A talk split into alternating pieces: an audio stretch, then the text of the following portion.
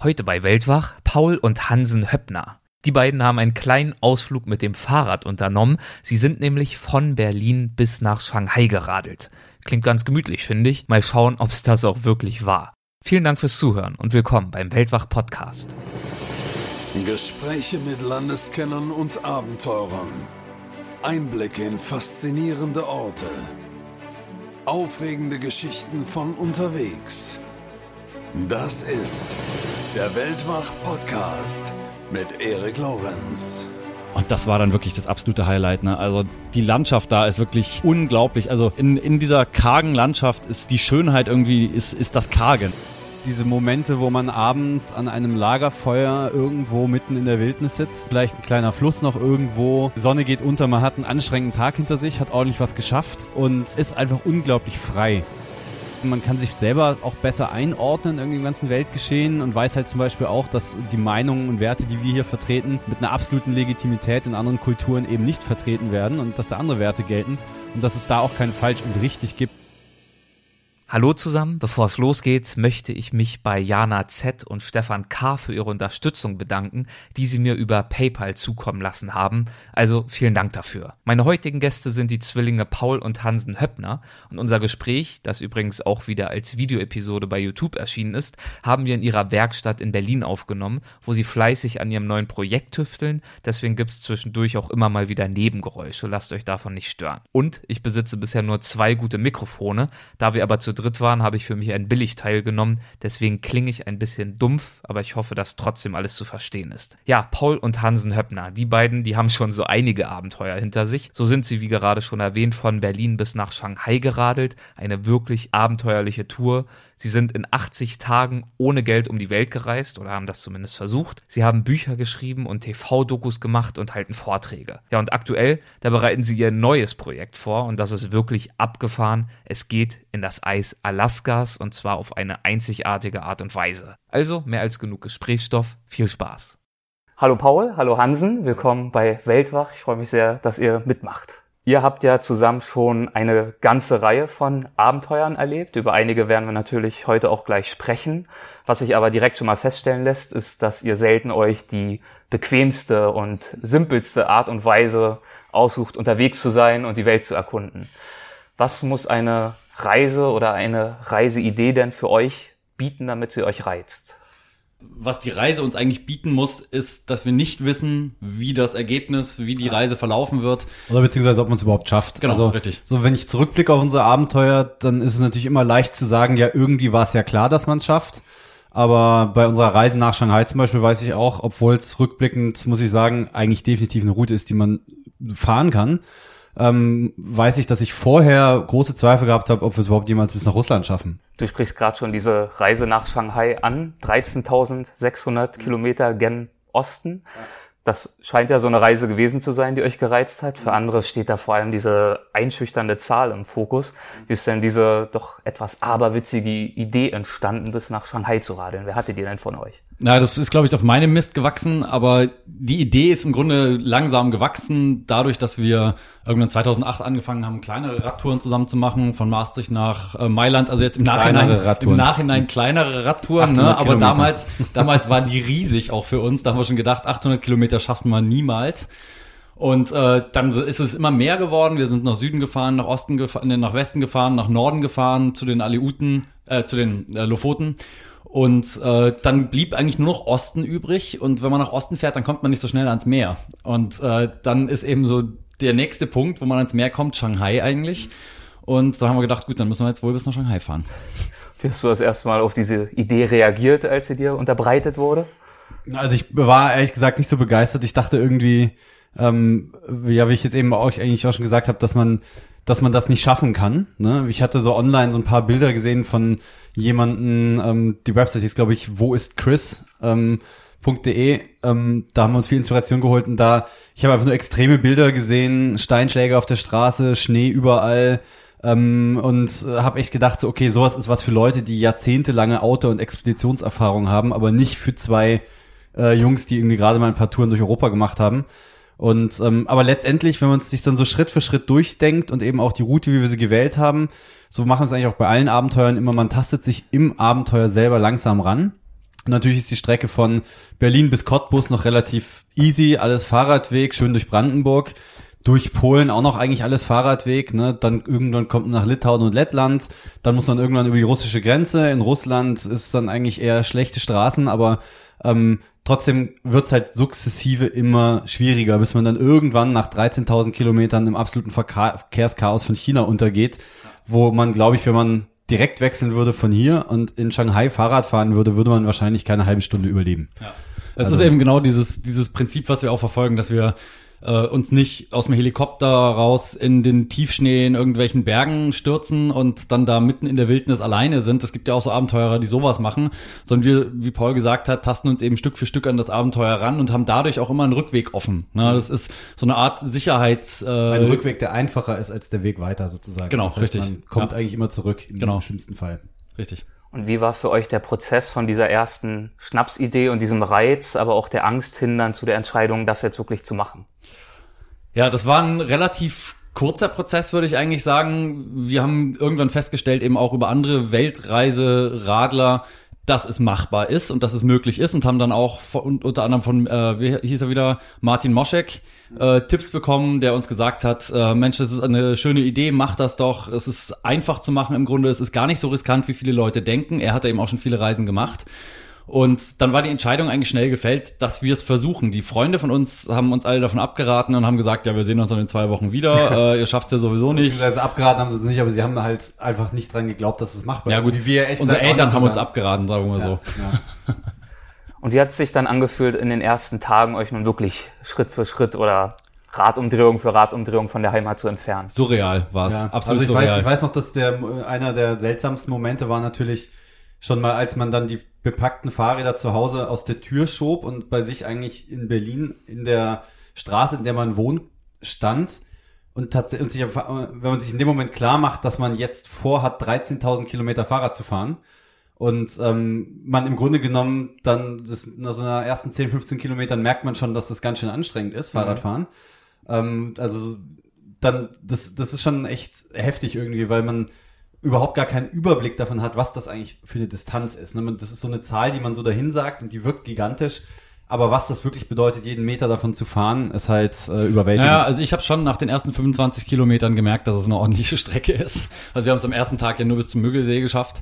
Ähm, wir sind auch relativ spät erst losgefahren um 14 Uhr und äh, hatten am Abend unser 30. Geburtstag, deswegen hatten wir am Abend vorher etwas reingefeiert. Etwas mehr getrunken als normal sozusagen. Ne? Und dann äh, ähm, war natürlich der Tag schon so ein bisschen unsportlich angegangen und äh, da habe ich aber das erste Mal wirklich gemerkt, okay, krass, also wir wollen jetzt wirklich 13.000 Kilometer fahren, das schaffen wir niemals, habe ich dann auch in dem Moment gedacht. Aber eben auch wieder den Gedanken gehabt, wir gehen ja Stück für Stück vor, wir sind, wollen nicht à la Tour de France das jetzt in, in einer Weltrekordzeit schaffen, sondern wir haben uns sechs Monate Zeit dafür genommen, das ist eine realistische Zeit, wir haben das durchgerechnet, es ist rein theoretisch machbar und äh, das war das Gefühl, als wir losgefahren sind, war dann auf jeden Fall erstmal für mich total surreal, das als Ziel zu haben, weil es noch so un, ungreifbar, in ungreifbarer Entfernung war. Aber Schritt für Schritt, dann kommen eben so Ziele wie du bist durch Polen durch, du bist durch, durch Litauen durch, Russland durch, auf einmal bist du in Kasachstan und denkst zurück, Mensch, ey, jetzt haben wir schon fast ein Drittel von der ganzen Strecke. Ich meine, da kommen noch ganz andere Sachen äh, dazu. Also ich weiß zum Beispiel, dass wir, bis wir kurz vor Russland waren, überhaupt kein Ch äh, Visum für China hatten mhm. und für Russland. Das heißt, wir sind eigentlich losgefahren, ohne ein Visum für Russland und für China in der Tasche zu haben. Was natürlich, wenn man nach Shanghai will, irgendwie erstmal ziemlich ungünstig ist. Es ging aber nicht anders damals, weil wir, ähm, weil wir nur äh, ab, ab Ausstellung des Visums nur drei Monate Zeit haben für China, ähm, um einzureisen. Und wir wollten daher sagen, wir wollen unser Reisepass mit dem chinesischen Visum so spät wie möglich kriegen. Haben uns den dann quasi zu dem spätesten Zeitpunkt, wo wir ihn brauchen, nämlich in der russischen Grenze. Vorher können wir mit Ausweis unterwegs sein zuschicken lassen an die russische Grenze. Und als wir das dann in der Hand hatten, davor war halt auch noch so die Frage, ja, was machen wir denn, wenn wir jetzt dummerweise dieses Visum gar nicht ausgestellt kriegen? So. Oder ähm, das Russland-Visum nicht gültig ist. Oder und äh, also so Unsicherheiten waren da auch noch dabei. Und ich weiß auch, dass zum Beispiel die Hürde über die äh, chinesische Grenze zu kommen, es ist nicht selbstverständlich, dass man da mit dem Fahrrad drüber kommt, ne? Also die, russische, die haben die, die russische, russische und die, ja die russische und die chinesische. Also da muss man sich dann aussuchen, über welche Grenze man geht. Das Problem ist, äh, Chinesen können auch ganz schöne Prinzipienreiter sein, so, ne? Also, ähm, wie sagt man da, Büro Bürokraten. Mhm. Da sind die ähm, Deutschen und, auch nicht sehr viel schlechter drin, aber. Nee, ja, ich weiß, genau. Und ähm, wenn, die haben halt ein Einreiseformular, wo drin steht, äh, ist mit dem Flugzeug, mit dem Schiff, mit dem Zug, mit dem Auto eingereist, aber da ist halt kein Häkchen für Fahrrad. So, weil es eigentlich auch unüb unüblich ist, dass du nach China mit dem Fahrrad einreist. Ne? Und deswegen sagen dann halt manche auch an der Grenze, also haben wir online gelesen, dass auch passiert ist, dass sie sagen, mit dem Fahrrad darfst du nicht einreisen. Dann musst du irgendwie alles zurückfahren zur letzten Stadt, von da aus einen Zug buchen, um über die Grenze zu fahren. Ne? Die ersten also, Probleme an der Grenze hattet ihr aber schon direkt an der polnischen Grenze. Hm? Was war da denn los? Ach so, das war eigentlich von Polen nach ähm, Kaliningrad, ne, der Zwischenfall. Ähm, und das war ein riesengrober Fehler von uns, an dem man auch sehr schön sehen kann, wie naiv wir unsere Touren angehen, also wie genau wir unsere Route geplant haben. Wir haben im Grunde nur die Länder geplant und nicht genau, wo wir langfahren wollen. Und äh, uns, wir haben den Fehler gemacht, dass wir Kaliningrad mit äh, Litauen verwechselt haben. Umgekehrt. Nee, doch, Kaliningrad. Ja. Also wir haben quasi gedacht, wir sind an der Grenze zu Litauen ähm, weil Ach, Google ja. Maps uns äh, da lang geführt hat und äh, wir dachten so, ja, das ist jetzt ein kleiner, schöner Schleichweg, den fahren wir. Und auf einmal sind wir über so eine Art Minenfeld oder Todesstreifen oder wie sich das dann nennt, drüber geschoben, über so einen langen, umgepflügten Acker, wo wir uns erst dachten, das ist ja jetzt komisch, also dass die Grenze zwischen Litauen und Polen, äh, war die früher so krass. Ja, alles irgendwie also, Schengen-Staaten, also eigentlich würde man denken, dass man da überall ungehindert durch kann, ja. ne?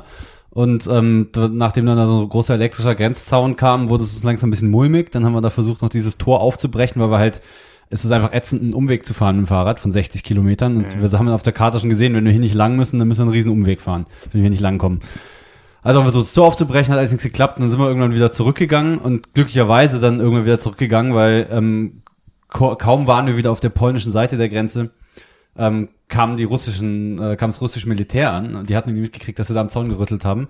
Wir waren ja nicht gerade leise oder haben es versucht zu verstecken. Ne? Also wir dachten halt, es sei noch ein Übrigbleibsel von Zeiten, ja. als es die EU noch nicht gab. So, ja, da haben wir so unglaublich Glück gehabt, ne? weil die polnischen Grenzbeamten uns dann auch noch gesagt haben, dass es äh, schon Wanderer gab, die aus Versehen über diese Grenze rübergegangen sind, die dann in Kaliningrad für zehn Jahre inhaftiert wurden wegen illegalem Grenzübertritt, weil natürlich sonst jeder Spion einfach sagen könnte, ups, ich bin ein Wanderer, Entschuldigung, ich bin aus Versehen über die Grenze rüber, ne? Und dann wäre das natürlich eine Möglichkeit reinzukommen. Mhm. Deswegen sind die da rigoros und sperren dich einfach für zehn Jahre weg. Wenn du Glück hast, kann das Auswärtige Amt oder hier der Außenminister vielleicht irgendwas regeln für dich, ne? Aber, wenn Aber man will hast, sich nicht drauf verlassen. Will man sich nicht ja. drauf verlassen und den Fehler willst du auf jeden Fall eigentlich nicht machen. Ja? Also das ist äh, schon schon wirklich werden wir, sehr werden wir jetzt langsam wieder aus dem, nee, noch nicht, nee, Quatsch, nee, jetzt ist ja gerade mal sechs Jahre 2022 her. werden wir dann wieder raus aus dem Knast, also oh Gott.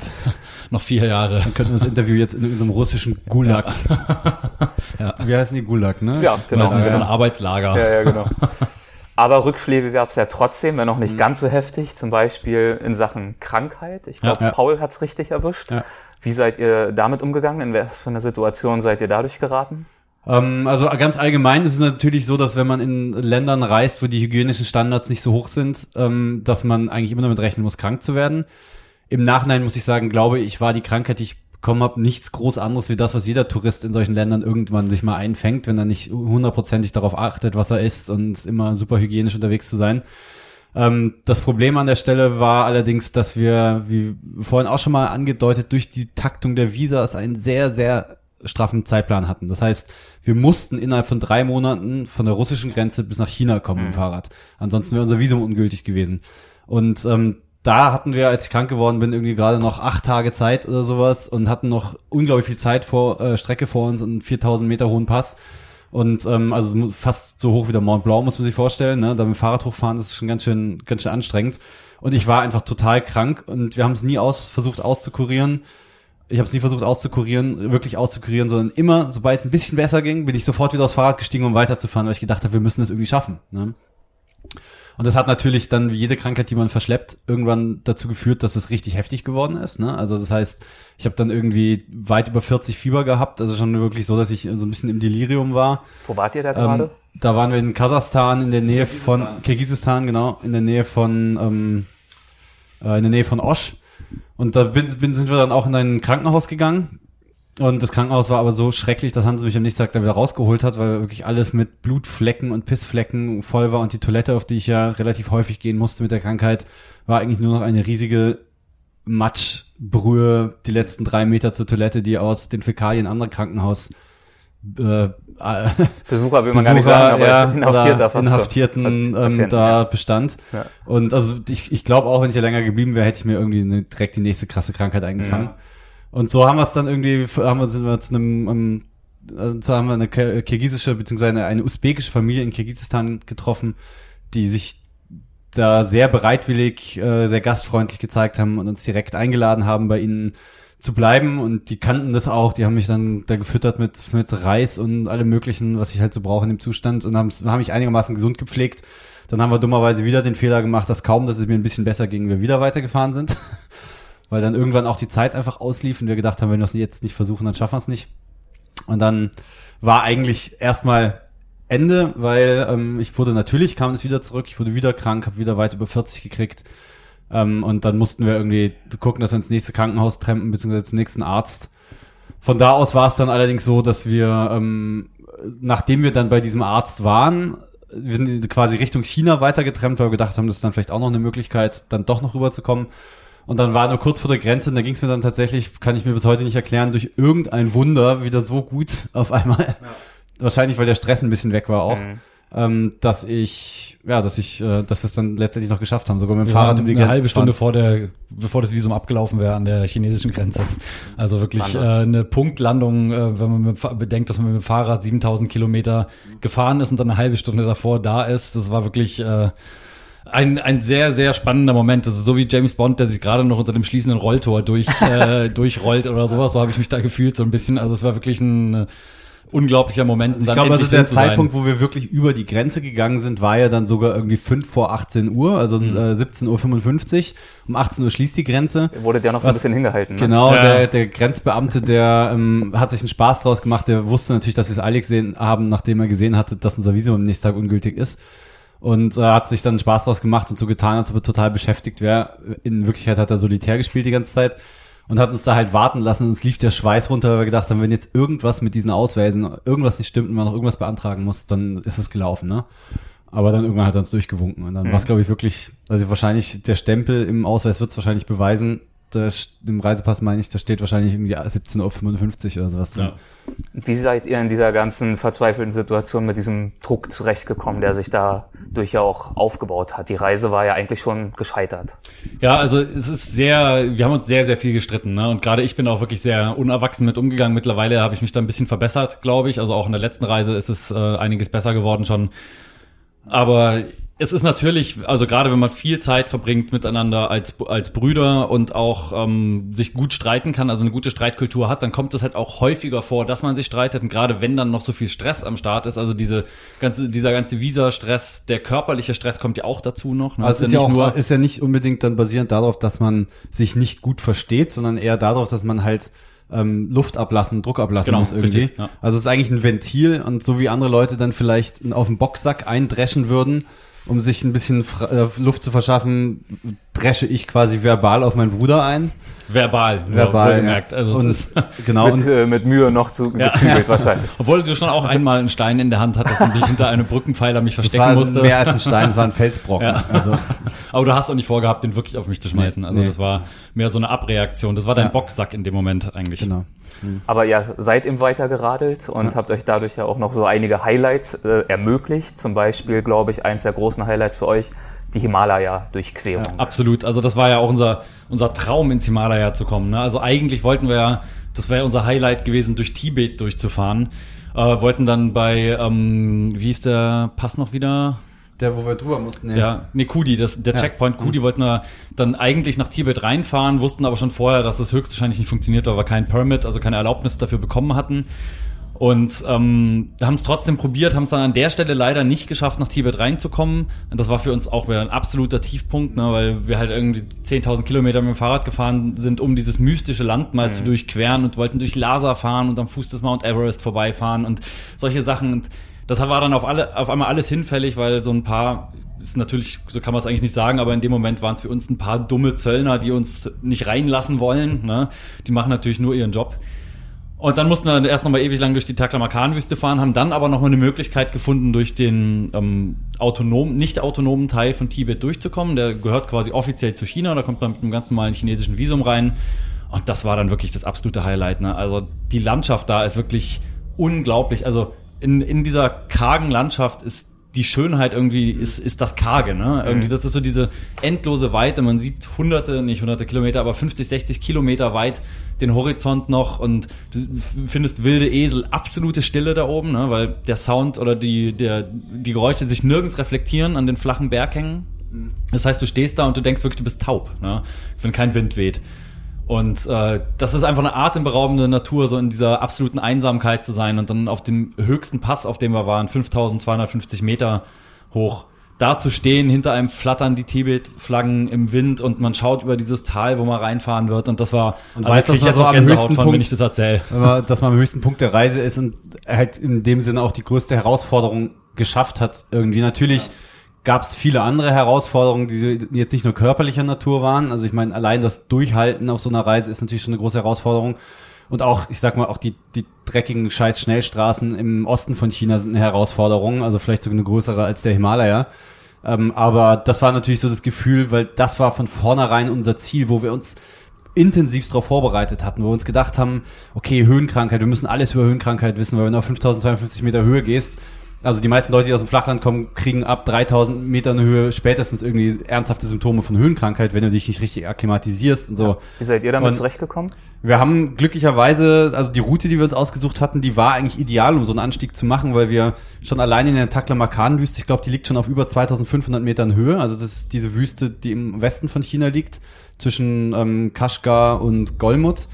Und ähm, die hat uns im Grunde genommen, dann, da sind wir fast zwei Monate oder einen Monat drin unterwegs gewesen auf der Höhe. Das heißt, da sind wir natürlich schon sehr gut akklimatisiert gewesen. Und dann ging es von da in so ein paar Stufen rauf auf 5250 Meter Höhe, wo wir dann aber auch nochmal ganz bewusst immer wieder so akklimatisiert, Akklimatisierungspausen, Akklimatisierungspausen Wir hatten schon auch schwere, ja, oder wir hatten schon auch schwere. Symptome von der, von der. Höhenkrankheit. Ne? Also das kriegt, glaube ich, auch jeder, der aufsteigt. Das waren zum Glück eben Symptome, die eigentlich aufkommen, wenn der Körper sich anpasst an die Höhe. Also sowas wie, ähm, wie heißt es jetzt wieder, äh, Schlaf, äh, Schlafapnoe. Schlafapnoe. Das heißt, du hörst in der Nacht auf zu atmen, weil irgendwie der Druck auf deinem Gehirn steigt und auf das Zentrum in deinem Nacken drückt, wo du eigentlich, wo das automatische Atmen festsitzt. Ne? Und das heißt, wenn du dich nicht darauf konzentrierst und schläfst, dann hörst du auf zu atmen.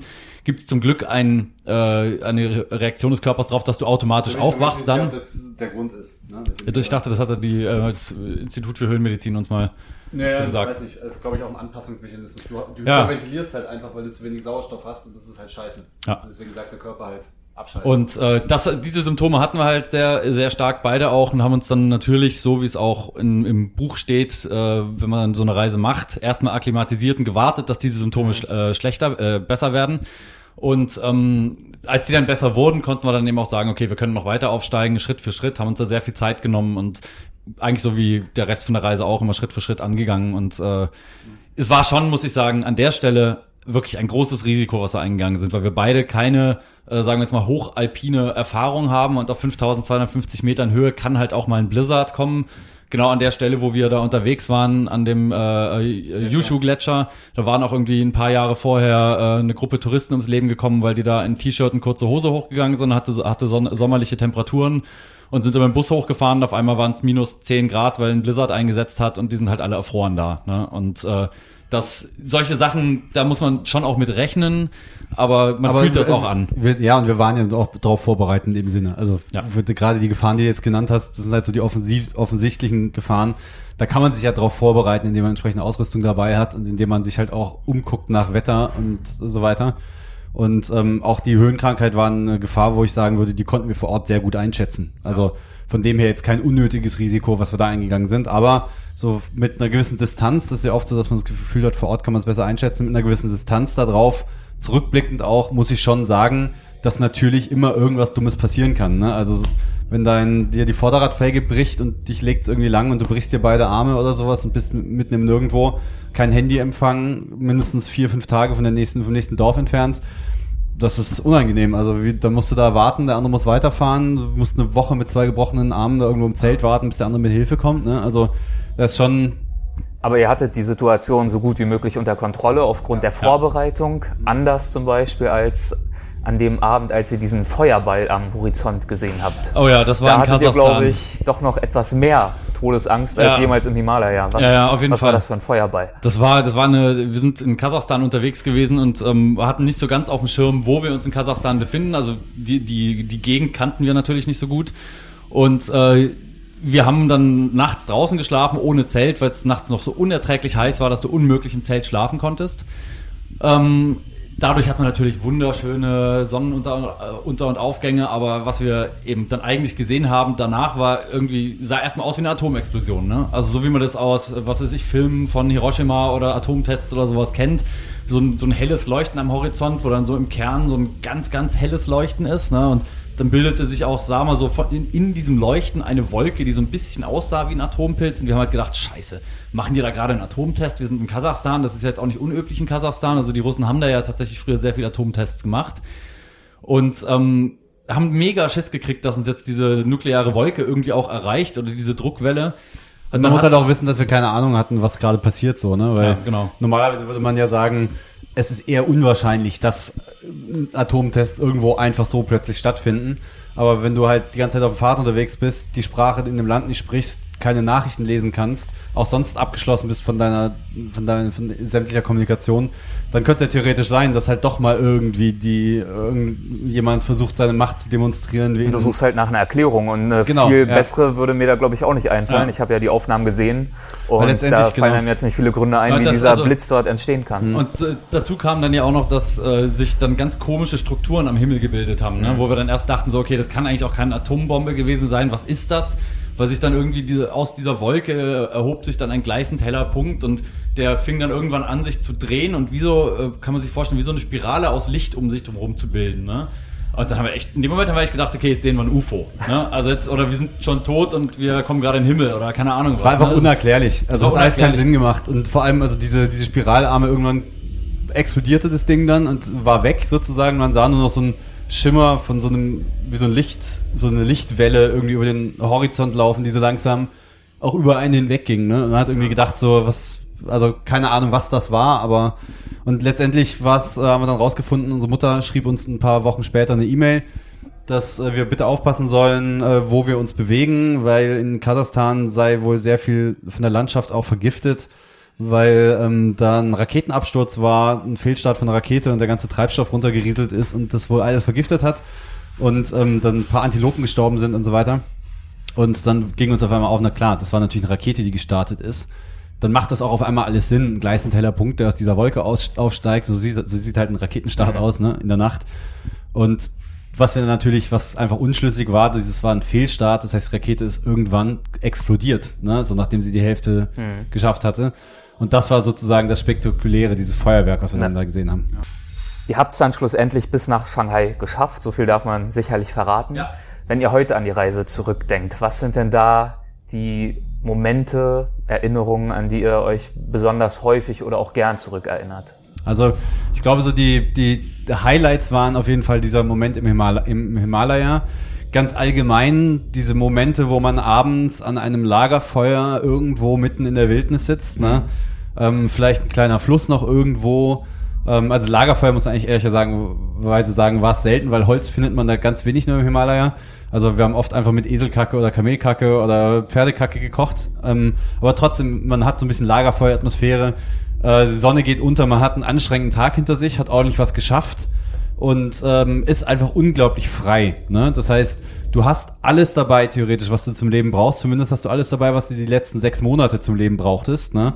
Äh, Die letzten Monate zum Leben brauchtest. Das heißt, du weißt einfach, theoretisch reicht dir das, um ein glückliches Leben zu führen. Ne? Also natürlich gibt es ein paar Einschränkungen. Visum, Reisepass, sowas, ein bisschen Geld macht auch Sinn, irgendwie macht auch Spaß, mehr Spaß damit, aber ähm, trotzdem insgesamt einfach immer wieder diese kleinen Momente und die absoluten Highlights. Natürlich war der, die Ankunft in Shanghai ein absolutes Highlight. Ja, also für mich waren es Ja. im Grunde, muss ich sagen, auch wenn man das ganz grob zusammenfassen will, drei Highlights.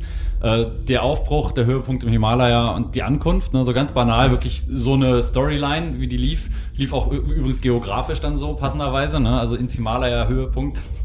Und äh, Das heißt aber Ansonsten- nicht, dass die Ankunft der Tiefpunkt war, sondern nein, nein, war nein, einfach ja, nur das es war, große es war aber tatsächlich witzigerweise auf so, Meereshöhe allerdings. Also Ja, da stimmt genau. deine Analogie nicht so ganz. ja, also in, äh, war tatsächlich trotzdem ein bisschen so, dass äh, wir so, umso näher wir nach Shanghai kamen, umso weniger abenteuerlich und umso weniger spannend war diese Reise auch. Weil ganz am Ende war es halt, kann man sich so vorstellen, eine Millionenstadt nach der nächsten, Industrie ohne Ende, Schnellstraßen ohne Ende. Es begann die Regenzeit, der Herbst, der nicht besonders attraktiv Alles ist. dann voll mit. Smog und Staub und Dreck. Ja, also, es war wirklich die letzten 3000 Kilometer haben wir uns da durchgequält, mehr oder weniger. Es gab schon noch, noch ein paar kleine Highlights, aber es war nicht mehr wirklich das, was wir uns erhofft hatten, um wie man in Shanghai ankommen kann. Wir sind dann ja auch in den letzten drei Tagen 700 Kilometer gefahren, ne? also jeden Tag fast 235 Kilometer und äh, nur um endlich diese letzte Strecke zu dieser Millionenstadt zurückzulegen, weil die so uninteressant war, diese Strecke dann und so industriell, dass man einfach gesagt hat, du, ich will das jetzt hinter mich bringen. Ich will jetzt endlich da ankommen. Ich will jetzt endlich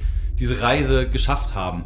So, ich, und deswegen würde ich sagen, war der Höhepunkt tatsächlich im Himalaya und ab dann ging's vielleicht auch wirklich ein bisschen bergab, aber dann ganz am Ende ging's nochmal ganz nach oben auf jeden Fall. Habt ihr euch irgendwas mitgenommen von der Reise? So eine Art, ja, pathetisch gesprochen, Schule des Lebens? Etwas, was ihr, du hast es gerade schon angesprochen, so ein bisschen vielleicht das Bewusstsein. Auch das wieder ist, würde kitschig, ich sagen, aber es ist doch, es ich würde schon sagen, ne? also was, ich glaube, was, Was Reisen insgesamt mit sich bringt, ist eine gewisse Entspanntheit. Ne? Mhm.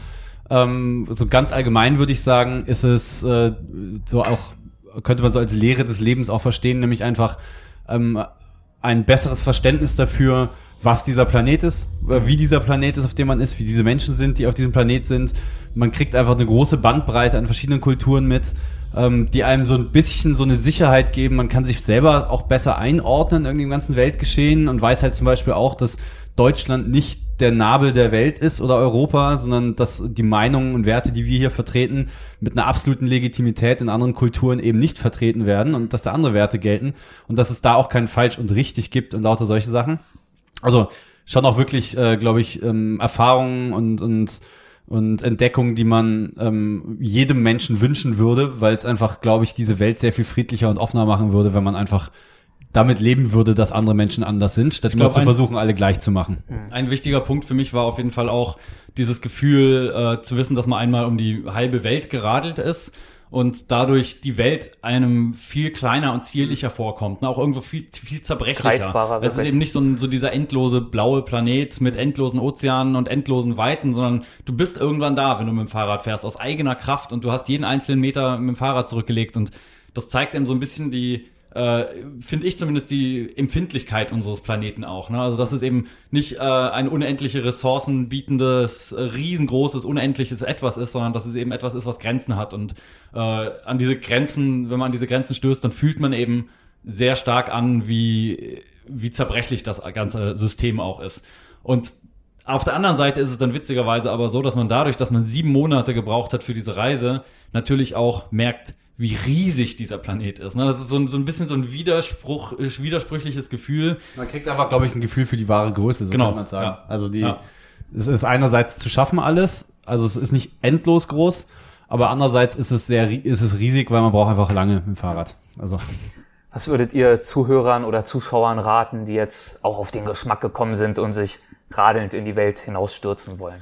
Also da würde ich ganz, ganz ehrlich sagen, die Route, die wir gefahren haben, ist eigentlich optimal, um wirklich mit einer Weltreiseroute anzufangen. Man kann ja auch nach China oder Shanghai kommen, indem man, jetzt, sagen wir mal, die südliche Route durch Iran, Irak, Afghanistan, Pakistan nimmt. wobei die Aber- jetzt vielleicht auch nicht die unbedingt die beste Anfängerstrecke Nee, ist. das, ne? aber da, es gibt Leute, die das tatsächlich momentan macht das, glaube ich, sogar tatsächlich wieder jemand.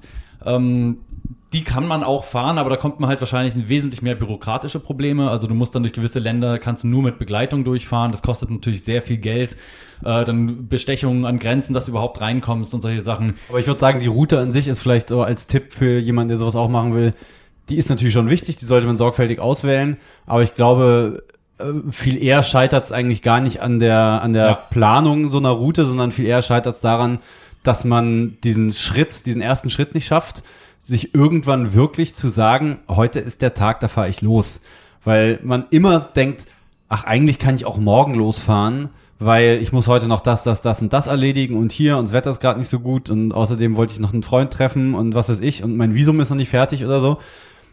Aber das ist, es gibt immer gute Gründe, es nach hinten zu verschieben und es gibt weniger gute Gründe, es wirklich an diesem Tag anzufangen und das führt, glaube ich, in den allermeisten Fällen dazu, dass äh, man es erst um Wochen oder Tage, Wochen, Monate verschiebt, dann irgendwann um Jahre und irgendwann es gar nicht macht. Genau. Wir haben wirklich äh, Leute, E-Mail-Kontakt zu Leuten, die uns seit Jahren E-Mails schreiben und immer wieder Fragen stellen darüber. Ähm, die gehen bis hin zu Fragen von Öffnungszeiten in, von Supermärkten in irgendwelchen Ländern, ne? ob man da dann um die Uhrzeit überhaupt noch was zu essen bekommt. Und dann, dann denkt man irgendwann, okay, also die Sicherheiten, die du dir suchst, die wirst du auf so einer Reise nicht bekommen, egal wie viel du planst. Ne? Das, das kann man dir nicht bieten. Das Einzige, was du machen musst, ist losfahren und das anfühlen. Du wirst nicht verhungern auf so einer Reise, auch wenn die Supermärkte mal geschlossen haben. Du wirst auch nicht dich verfahren und nie, nie wieder zurückfinden auf den richtigen Weg. Du wirst immer irgendeinen Menschen treffen, der dir weiterhelfen kann und sich am besten, also der Tipp wäre im Grunde, sich am besten einen Tag aussuchen, den es nur einmal gibt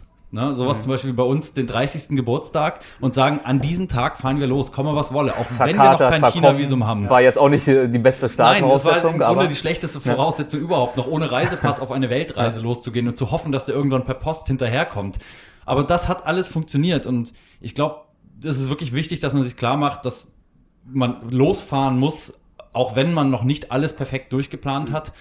Und dann ergibt sich der Rest auch von alleine. Wir haben Leute auf der Reise getroffen, auch die sind mit einem Dreigang Billigrad aus China genau umgekehrt gefahren. Ne? Und die haben sich keinen Kopf darüber gemacht, wo die über welche Grenze wie kommen und sind trotzdem in Deutschland irgendwann angekommen.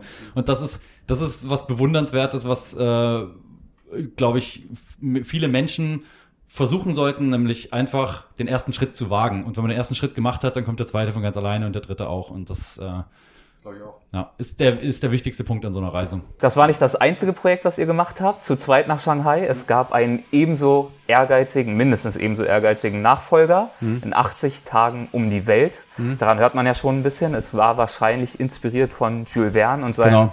gleichnamigen Roman. Ja. Was war die diesem Projekt zugrunde liegende Idee? Was waren die Regeln, die ihr euch auferlegt habt? Also wir erstens mal die Idee kam so ein bisschen dadurch, dass ähm, wir wollten ein neues Projekt machen. Wir hatten aber im Gegensatz zu der Radtour, die wir vorgemacht hatten, nicht so wirklich Bock auf äh, die ganze Ausrüstung organisieren, Sponsoren organisieren, ähm, irgendwie groß Finanzen an den Start bringen, um irgendeine aufwendige Weltreise zu machen. Und dann haben wir uns gedacht, lass uns doch versuchen, was zu machen, wofür man kein Geld braucht, mhm. einfach. Und ähm, dann waren erste Überlegungen, wie vielleicht mal ohne Geld durch Europa oder ohne Geld durch Amerika oder sonst irgendwas. Und äh, ganz schnell war natürlich auch wieder so der das äh, extreme ähm, polarisierende Denken von Hansen am Start, wo dann äh, ganz schnell klar war, naja, also wenn eine Reise ohne Geld, dann um die Welt. Und ähm, dann war natürlich irgendwie noch eine Frage, wenn es auch wirklich eine Herausforderung sein soll, dann muss da irgendwie ein Zeitlimit drauf sein. Ne? Und ähm, du kannst so eine Art Work and Travel, was ja. natürlich auch eine sehr schöne Reise ist, aber dann hat man äh, auch einen Aspekt nämlich gar nicht, nämlich dass man sich nicht aussuchen kann, mit wem man mitfährt oder bei wem man arbeitet. Und wir hatten dadurch, dass wir ein Zeitlimit hatten, eben wirklich den, den Anspruch, jedes Angebot anzunehmen, egal ob wir jetzt direkt einen Vorurteil gegen denjenigen hätten oder nicht. Das heißt, unsere Vorurteile wirklich über Bord zu werfen, alle Vorurteile über Bord zu werfen, jeden an jeder Raststätte zu fragen, ob er uns mitnehmen kann oder nicht, egal ob es ein Hells Angels Rocker oder ein altes Ehepärchen ist. Jeden Aber vielleicht nochmal kurz, also die, die Idee selber ist dann, warum wir das in 80 Tage, in 80 Tagen machen wollten, die Idee selber ist dann eben schon basierend auf dem Buch von Jules Verne entstanden und ähm, die, den schönen Widerspruch, den wir sozusagen da drin gefunden haben, war, ähm, oder den, den, die Neuheit der Idee, die wir da drin gefunden haben, war, dass Phileas Fogg aus dem Buch von Jules Verne mit seinem gesamten Vermögen um die Welt gereist ist mhm. damals, mit 20.000 Pfund oder der Hälfte seines Vermögens und ähm, was unglaublich viel Geld war. Und wir haben uns dann gedacht, weil es natürlich viel einfacher ist heutzutage in 80 Tagen um die Geld Welt zu reisen, wollen wir versuchen, das ohne Geld zu machen. Und dann hatten wir noch insgesamt ein Regelwerk von drei Regeln, nämlich erstens mal ohne Kapital. Also wir, das ohne Geld haben wir noch ein bisschen ausgeweitet, weil wir wollten auch keine geldwerten Gegenstände mitnehmen und die unterwegs verticken oder irgendwie ganz wichtig war uns auch keine Netzwerke anzapfen, die wir kennen, also kein Social Media, kein Couchsurfing, kein, keine Verwandtschaft unterwegs kontaktieren, gar nichts, sondern wirklich nur versuchen, mit wildfremden Menschen, denen man zufälligerweise auf der Straße begegnet, das irgendwie zu schaffen. Die zweite Regel war so viel wie möglich über Land. Wir wollten einfach sicher gehen, dass wir wirklich nur Krisengebiete und Ozeane überfliegen dürfen. Ähm, weil ansonsten man auch sagen könnte, du fliegst große Strecken, nachdem du irgendwo, also nimmst dir einen Billigflieger für, weiß nicht, 150 äh, Euro und fliegst damit von Kanada nach, äh, weiß nicht, Hongkong oder so. Oder vielleicht auch direkt bis nach Thailand oder Indien. Ne? Wenn du Glück hast, kriegst du einen billigen Flieger. Ist dann relativ abenteuerfrei, weil man eigentlich die ganze Zeit nur am Flughafen und Flugzeugen unterwegs ist. Und ähm, so, genau, haben wir uns dann drauf geeinigt. Und die dritte Regel war, ähm, nicht betteln. Also uns war ganz wichtig, dass wir versuchen auf dieser Reise niemanden zur Last zu fallen und also nicht eine kostenlose Weltreise zu machen, die dann auf Kosten anderer ist, sondern eine Weltreise zu machen, die man schafft mit der Hilfe und Unterstützung anderer Menschen, die aber darauf basiert, dass wir auch immer eine Gegenhilfe anbieten. Das heißt, wir haben immer, wenn uns irgendjemand etwas geben wollte, uns auch teilweise wollten uns Leute einfach nur was schenken, immer angeboten, wir machen was für dich, wir reparieren dir deine Tür, wir reparieren dir dein Auto, wir reparieren dir deinen Balkon, äh, wir helfen dir ein bisschen Deutsch zu lernen, ich mache dir eine Website oder was weiß ich. Immer sowas und auch wenn es oft so war, dass die Leute gesagt haben, um Gottes Willen, nein, ich will dir einfach so helfen, ohne dass du mir irgendwas dafür gibst, war der Anspruch eben da, weil wir auf keinen Fall ähm, ja, also quasi auf Kosten anderer ähm, um die Welt reisen wollten. Das wäre moralisch einfach nicht korrekt gewesen, das so zu machen.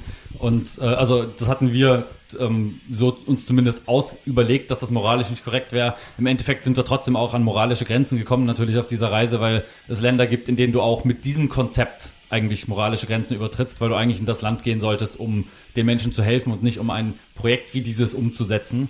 Und äh, dazu können wir aber später, wenn wir nach Indien, wenn wir in Indien sind, eigentlich noch mehr erzählen, weil das äh, ist, also das war dann so das heftigste Land auf der Reise, würde ich sagen. Die Flüge, die ihr machen musstet zwangsläufig, wie habt ihr euch die dann unterwegs finanziert? Also wir haben unterwegs eigentlich, ähm, also es gab verschiedene Ansätze dafür wir mussten, die Regel war, wie schon gesagt, wirklich alles ähm, unterwegs irgendwie zusammenkriegen. Ne? Ähm, und im Grunde genommen sage ich immer ganz gerne, ähm, wir haben es mit der Hilfe von Menschen geschafft. Diese Hilfe bestand teilweise auch darin, dass sie uns Geld gegeben haben. Ne? Was man aber nicht dazu sagen sollte, finde ich, weil das ist falsch, dass wir es unterwegs verdient haben, das Geld, weil das mutet schon wieder an wie reine Arbeit. Und in den meisten Fällen muss man ganz ehrlich sagen, ist es nicht wirklich verdientes Geld gewesen, sondern eher eine sehr großzügige Unterstützung von jemandem, für die wir dann halt irgendwas zurückgegeben haben. Ne? Mhm. Also wir haben zum Beispiel Witze erzählt in Lissabon, die, die wir für 50 Euro verkauft haben. Und ich glaube, kein normaler Mensch würde 50 Euro für einen Witz zahlen, selbst wenn er noch so gut ist. Ja. Aber da war natürlich dann die Idee dahinter, dass diejenigen uns sowieso unterstützen wollten bei unserem Projekt. Ja. Und wir ihnen dann eben so als kleine Gegenleistung, Aufmunterung, Dankeschön, einen guten Witz erzählt haben. Also wir dachten zumindest, dass er gut ist. Und dann haben wir, wir haben auch mal versucht, über mit dem Flugzeug mitzutrampen. Also ähm, in Lissabon haben wir uns an den Flughafen gestellt für drei Tage uns im Voraus auch fest vorgenommen, dass wir mindestens drei Tage da stehen bleiben, weil wir schon uns überlegt hatten, dass das einen gewissen viralen Effekt haben könnte, wenn man da mit einem Schild steht USA, Kanada und versucht zu trampen. Ähm, und das hat, war das tatsächlich auch so. Ähm, leider war es dann so, dass die Airline, die uns ursprünglich gesagt hatte, Jungs, lustige Idee, wir nehmen euch mit, ähm, dann aus bürokratischen Gründen uns nicht mitnehmen durfte, weil, so kann man das schön zusammenfassen, ähm, man, um nach Kanada einzureisen, einen gültigen Weiter- oder Rückflug haben muss. Mhm. Die Airline wusste, dass wir nicht zurückfliegen würden, weil wir eine Weltumrundung vorhaben. Konnte uns keinen Weiterflug, konnte uns keinen geben. Weiterflug geben, weil sie nur Transatlantikflüge machen und sind selber dafür verantwortlich, dass die Angaben, die wir machen, korrekt sind. Das heißt, beim Boarding müssen die überprüfen, ob wir auch wirklich einen gültigen Rück- oder Weiterflug haben und vorhaben, den wahrzunehmen. Und ähm, daraufhin haben sie sich gesagt, wir können es mit den kanadischen Behörden nicht verscherzen. Das ist 50 Prozent unseres Geschäfts.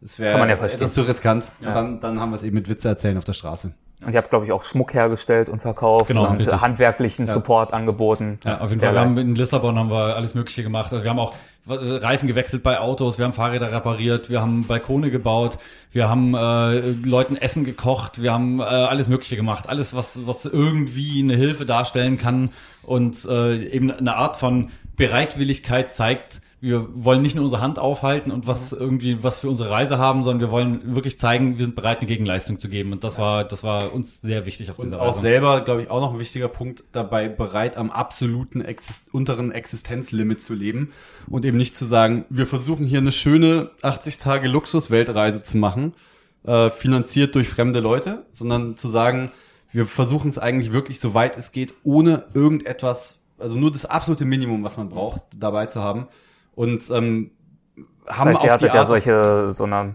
Handcards genau. dabei, die ihr gezogen ja. habt. Was war da so drin? Kameraausrüstung ganz viel. Ja. Also das war ja und, und Schlafzeug natürlich. Also ein, ein, Teil davon war Kameraausrüstung. Das war sicher einer der Gründe, warum wir diese Anhänger bauen mussten, mhm. weil die einfach zu schwer geworden wäre, um die auf dem Rücken zu tragen. Mhm. Aber nachdem wir dann die Anhänger gebaut haben, war dann natürlich auch die Möglichkeit, dann da drin noch Lebensmittel für ein paar Tage, wenn man sich jetzt in Gegenden aufhält, wo nicht unbedingt viele Supermärkte oder viel Zivilisation ist ähm, sich mit Lebensmitteln einzudecken oder eben Kleidung, äh, Campzeug, Schlafsack, Zelt, Werkzeug war natürlich auch wichtig für uns, weil wir auch wussten, dass wir unterwegs Schmuck machen wollen oder Leuten beim Reparieren von Sachen helfen wollen. Und da brauchst du dann halt auch ein bisschen Werkzeug dabei, was dann eben auch sehr schwer ist. Und ähm, im Endeffekt hat sich das sehr bewährt, dieser Wanderanhänger, muss ich sagen. Also es ist, wir nehmen die immer noch mit auf unsere Vorträge, um unser Vortragsequipment damit zu transportieren, weil die einfach praktisch sind. Also Und dieser niedrige Lebensstandard, den du beschrieben hast, worin hat er sich geäußert? Wie habt ihr zum Beispiel für gewöhnlich übernachtet? Naja, also wir haben eigentlich immer irgendwo draußen, in den meisten Fällen irgendwo draußen übernachtet, es sei denn, wir haben irgendwie ein Bett bei, von jemandem angeboten bekommen. Wenn man viel in Städten unterwegs sind, was die Tour so mit sich gebracht hat, dann bedeutet das im Grunde genommen, dass man wirklich, ich sage jetzt mal wie ein Obdachloser, sich Ecken sucht in der Stadt, die meistens auch nicht besonders sauber sind, ähm, um da irgendwie zu schlafen. Ein Zelt aufzubauen in der Stadt kannst du eigentlich vergessen, weil damit wirst du sofort entdeckt und von irgendwelchen Behörden weggeschickt. Wenn du dich einfach nur im Schlafsack irgendwo hinlegst, hast du relativ gute Chancen, auch übersehen zu werden oder zumindest, ich sage jetzt mal, für einen Obdachlosen gehalten zu werden und den lassen sie dann irgendwie auch meistens in Ruhe. Ähm, und ähm, das heißt dann halt natürlich auch, also auf sämtlichen Komfort wie Duschen und sowas auch über mehrere Tage wirklich mal zu verzichten. Ähm, das, was du zu essen kriegst, ist halt das, was du dir entweder mit dem Geld, was du von jemandem bekommen hast, leisten kannst. Da gibst du natürlich dann auch nicht äh, die Sachen für, für gute Lebensmittel aus, sondern für das Billigste irgendwie. Ne? Das heißt, kaufst du in erster Linie Reis damit und kochst den Reis auf und isst den mit ein bisschen Salz. Ja. Und ähm, sowas, ne? Und ähm, letztendlich hatten wir auch ein paar Luxussituationen in dieser, auf dieser Reise, die sich ergeben haben. Wir sind zum Beispiel in Thailand mal von einer ähm, Frau in ein Resort eingeladen worden, was wirklich absoluter Luxus war, mit einem ein, eigenen Bungalow, was traumhaft schön gemacht war, Frühstück am Bett, Sauna, Wildwasser-Rafting, also sowas, was man eigentlich in so einem All-Inclusive-Urlaub erwarten würde, aber nicht auf einer Reise ohne Geld um die Welt. Ähm, aber das war die Oder Ausnahme in natürlich. Kanada sind wir auch einmal zum äh, Water, wie heißt es, Jetski Ja. äh, fahren eingela eingeladen worden von von einem äh, Rocker, der uns mitgenommen hat unterwegs. Also der war irgendwie auch ähm, sehr, sehr, äh, sehr, sagen wir mal, wie kann man das beschreiben? Äh, ähm, brachial eigentlich, ne, dieser Typ und hat auch eine sehr kurze Zündschnur gehabt oder sehr kurze Lunte gehabt, aber ein unglaublich netter Kerl, der uns eben Kanada gezeigt hat, während er uns durch die Rocky Mountains gefahren hat, sich dann zu sich nach Hause in den Trailerpark eingeladen hat, wir da dann irgendwie drei Tage mit ihm verbracht haben, ihm geholfen haben, das Dach zu reparieren von seinem Trailerpark, da irgendwie sein Boot zu flicken und alles Mögliche. Und als Dankeschön hat er uns dann mal einen ganzen Tag lang mit dem Jetski auf dem, auf dem See rumfahren lassen, im wunderschönen Kanada. Ne? Also es war wirklich, das, solche Sachen kommen dann eben auch vor, weil die Leute auch ein bisschen deine Erschöpfung sehen natürlich und dann auch sagen, so Jungs, ihr habt es schon so weit geschafft, äh, Respekt vor eurer Leistung. Hier habt ihr jetzt mal drei Tage Zeit, ihr helft mir ein bisschen und ich geb, biete euch dafür ein bisschen Luxus. So Burger zum Frühstück und äh, kaltes Bier zum Abendessen und solche Sachen, wo dann für uns, das war dann für uns schon Luxus. Also In welchen Ländern war es für euch besonders schwer voranzukommen? Ich glaube, das, mitgenommen zu werden. Das, war ja, das ja. Trampen war ja, das haben wir noch gar nicht so ausführlich besprochen, aber eine der großen Herausforderungen natürlich, weil ihr eben auch so schwer bepackt wart unter anderem. Spanien. Also Spanien war lustigerweise das Land, wo wir die allergrößten Tramp-Probleme hatten. Ähm, das ist aber auch bekannt dafür, ein Land zu sein, wo Tramper nur sehr selten mitgenommen werden. Also da muss man schon Glück haben und an jemanden geraten, der das irgendwie, obwohl es keiner macht, trotzdem macht. Also in den meisten Das Fällen wird man nicht von in Spanien. Das ist eines der Probleme. Das heißt, du Ja. darfst auf den Schnellstraßen, auf den Autobahnen, ist es verboten, als äh, Anhalter unterwegs zu sein. Weil die das- privatisiert sind in den meisten die, Fällen, ja, ja. genau. Und ich weiß gar nicht, ob es in Spanien privatisiert sind, aber es ist, zumindest ist es da per Gesetz verboten. Das heißt, wenn die Polizei dich da erwischt, dann nehmen sie dich mit und äh, du kommst Ja. auf ein Polizeirevier erstmal. Ne? Das Dann ist sind, glaub natürlich, ich, also also- natürlich auch verboten, jemanden mitzunehmen. Das heißt, die Leute dürfen dich dann offiziell auch gar nicht mitnehmen. Hm. Und das macht es natürlich dann auch nochmal schwieriger. Und deswegen äh, war es in Spanien auf jeden Fall ziemlich, ziemlich, eine ziemliche Herausforderung. Da haben wir drei Tage an einem Ort festgehangen. Und ansonsten ist es natürlich in Ländern, in denen man die Sprache der, der Bewohner nicht spricht, immer schwierig. Also ich weiß zum Beispiel, dass China ähm, am Anfang eine ziemliche Herausforderung für uns war zu trampen, weil selbst wenn du da am Straßenrand stehst und den Daumen raushält und es hält dann jemand an und er fragt dich auf Chinesisch, wo du denn hin willst und du kannst dann nicht mal den Namen der Stadt richtig aussprechen, weil das einfach wirklich unglaublich schwer ist, das richtig zu betonen. Versuchst es auf tausend verschiedene Arten. Versuchst und der tausend verschiedene Arten, dann einfach, zeigst du denen irgendwann die Bilder von Schildern, wo du hin willst und so. Das funktioniert dann einigermaßen, aber es ist einfach wahnsinnig anstrengend und viele Leute haben einfach auch keinen Bock drauf auf diese komplizierten, äh, auf die vor, komplizierte Vorgehensweise dann irgendwie da. Auf jeden Fall, das ging dann aber auch irgendwann, weil wir haben uns dann so eine Art kleine PowerPoint-Präsentation auf dem Handy gemacht, wo auf Chinesisch, das hat uns jemand übersetzt, dann eben stand, hallo, mein Name ist Paul, mein Name ist Hansen, wir machen eine Weltreise, wir versuchen ohne Geld um die Welt zu kommen, kannst du uns ein Stück Richtung Süden nach Laos mitnehmen oder so? Und ähm, das haben sie dann irgendwie verstanden, fanden es auch witzig, dass wir kein Chinesisch sprechen, denen aber da so chinesische Slides zeigen irgendwie. Und das hat dann ganz gut funktioniert auch. Und ich glaube, am schwierigsten mit dem Vorwärtskommen war es eigentlich in Ländern, wo man dann nicht trampen konnte. Also ich sage jetzt mal zum Beispiel ähm, in Indien war es echt schwer, weil wir da in Neu-Delhi ankamen mit neun Euro ähm, noch auf der Tasche und irgendwie über Pakistan nach Kirgisistan fliegen mussten, weil das ein Krisengebiet war, wo man nicht reinkam damals zumindest. Und ähm, dann weiterzukommen ist wirklich schwierig. Also weil du musst irgendwie gucken, dass du an einen Flug kommst von Indien und auf, in Indien auf der Straße Geld zu verdienen, ist äh, fast unmöglich. Also das ist ähm, eine ganz andere Nummer nochmal als in wohlhabenden Ländern. Das klingt alles so, als bräuchte man für diesen Trip auf jeden Fall ein ziemlich hohes äh, Frustpotenzial, beziehungsweise Ja, ja. Frusttoleranz, besser ja, ja, genau. Das ist, war, es war auch wirklich so. Ne? Also wir waren ein paar Mal kurz davor, die Flinte ins Korn zu schmeißen, weil es wirklich sehr stark an den Nerven gezerrt hat. Das ist eben im Gegensatz zu der ersten Reise, kann man, kann man sagen, die erste Reise war schon fast meditativ, ruhig. Wir, du sitzt den ganzen Tag auf dem Fahrrad, hast nichts anderes zu tun, als zu strampeln, tritt, triffst nette Leute, die dich zum Essen einladen, schläfst draußen in der Natur, an einem Fluss, solche Sachen. Ne? Und auf der letzten Reise war alles sehr hektisch, weil wir eigentlich nur durch Großstädte unterwegs waren, um so viel wie möglich Gelegenheit zu haben, mit Menschen zu sprechen, ihnen unsere Hilfe anzubieten und daraufhin vielleicht auch Hilfe von ihnen zu bekommen. Und das erste war eigentlich wirklich so, sagen wir mal, eine, eine, eine, ein Outdoor-sportliches Event. Und das zweite ist mehr so ein Sozialexperiment gewesen eigentlich, ne? wo man die ganze Zeit täglich mehrere hundert Mal seine Geschichte an Leuten erzählt hat, um voranzukommen, um die Leute von dem Projekt zu begeistern, damit sie einem weiterhelfen. Und das kann nach äh, 104 Tage haben wir insgesamt gebraucht, kann das einen ganz schön mitnehmen. Ne? Wenn du da insgesamt über, ich glaube, wir haben es mal durchgerechnet, 3000 Mal deine Geschichte erzählt hast und du sie eigentlich selber nicht mehr hören kannst und, Und sie halt aber diese- trotzdem noch richtig gut rüberbringen. Und diese äh, permanente Abhängigkeit von anderen Menschen, also wenn man eigentlich ansonsten gewohnt ist, wie eigentlich wahrscheinlich jeder normale Mensch, sage ich jetzt mal, ein einigermaßen selbstständiges Leben zu führen und ähm, nicht immer auf die Hilfe anderer Menschen angewiesen zu sein, dann ist das extrem zermürbend, wenn man eigentlich weiß, man hat heute Abend nur was zu essen und einen trockenen Schlafplatz, wenn man je- jemanden Nettes findet, der einem das bietet, so ne? Und ähm, man macht dann natürlich auch Sachen, wie, dass man die Story halt irgendwie 500 Mal erzählt oder sowas und immer wieder aufs Neue versucht, das mit en, also enthusiastisch rüberzubringen und ähm, aber ich weiß, dass es, das war wirklich das, was mich am fertigsten gemacht hat. Äh, äh, Einfach nur der, der Gedanke zu sagen, wie unglaublich luxuriös das ist, eine Geldkarte zu haben, womit ich, und selbst wenn es nur fünf Euro ist, vom Bankautomaten abheben kann und mir davon was zu essen zu haben, holen, ohne dass ich mit irgendjemandem reden muss, außer demjenigen, der mir das Essen verkauft. So, ne? Also, auch wenn man, ich bin kein menschenscheuer äh, Typ, ne, so ist es nicht, aber äh, das auf Dauer über 80 oder beziehungsweise ja sogar länger, mehr Tage, ist einfach schwer Man zu stößt ertragen. halt trotzdem auch, also wir sind nie auf wirklich aggressive Menschen also gestoßen, das zum Glück nicht, aber man stößt trotzdem auch viel auf Ablehnung, ne? Also, weil viele Leute, gerade zum Beispiel am ersten Tag, Alexanderplatz in Berlin, du versuchst den Leuten deine Geschichte zu verkaufen und äh, erzählst ihnen, ja, wir wollen in 80 Tagen um die Welt, äh, ähm, oder besser gesagt noch anders, ganz am Anfang sind wir auf die Leute zugegangen, haben sie angesprochen, Entschuldigung, haben sie mal eben eine Minute und da war schon vorbei. Dann denken die Leute, du willst eine Zeitung verkaufen oder sie vom Tierschutz überzeugen oder sonst irgendwas und da sind die meisten Leute schon direkt raus, ne? obwohl es ja vielleicht auch gar keine schlechten Sachen sind, aber trotzdem sind die Leute raus.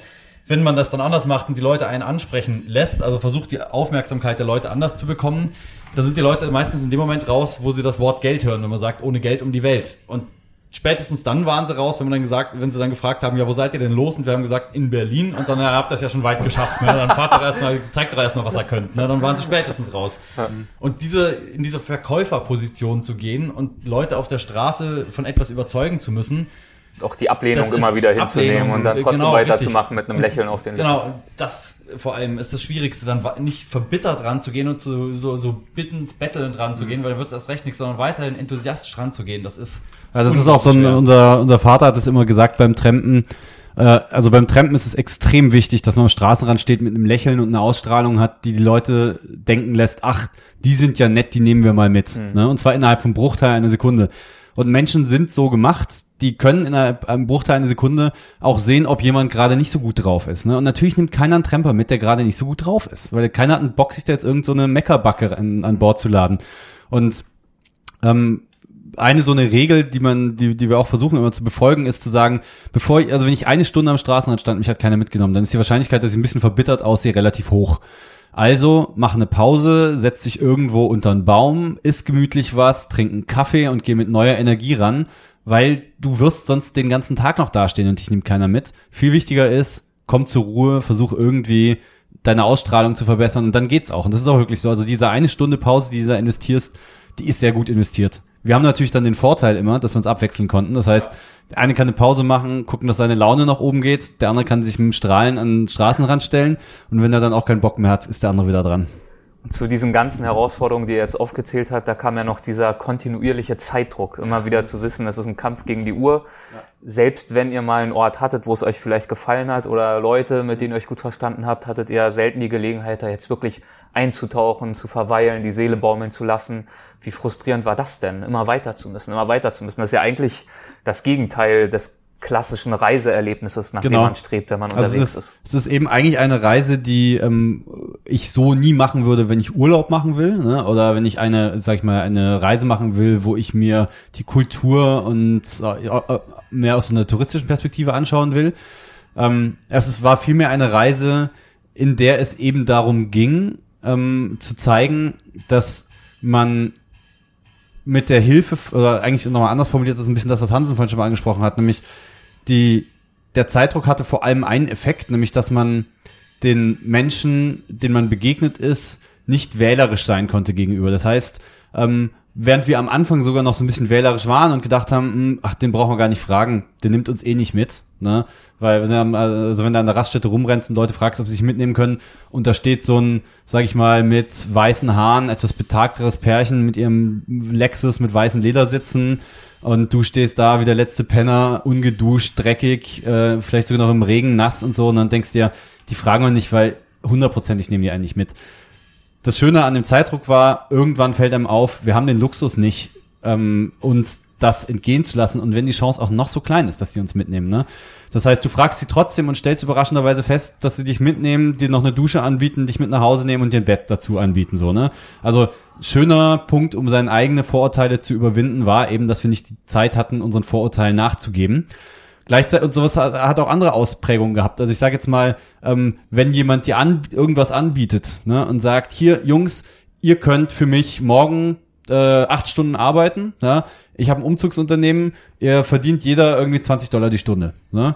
Ähm, Problem ist nur leider, ich kann euch nicht direkt bezahlen. Ich müsste es irgendwie ein paar Wochen später machen, weil ich habe das Geld, krieg das Geld erst paar Wochen später. Dann ist man natürlich klingt, schon längst weg. Klingt total nach Abzocke erstmal, ne? Denkst du ja klar, logisch.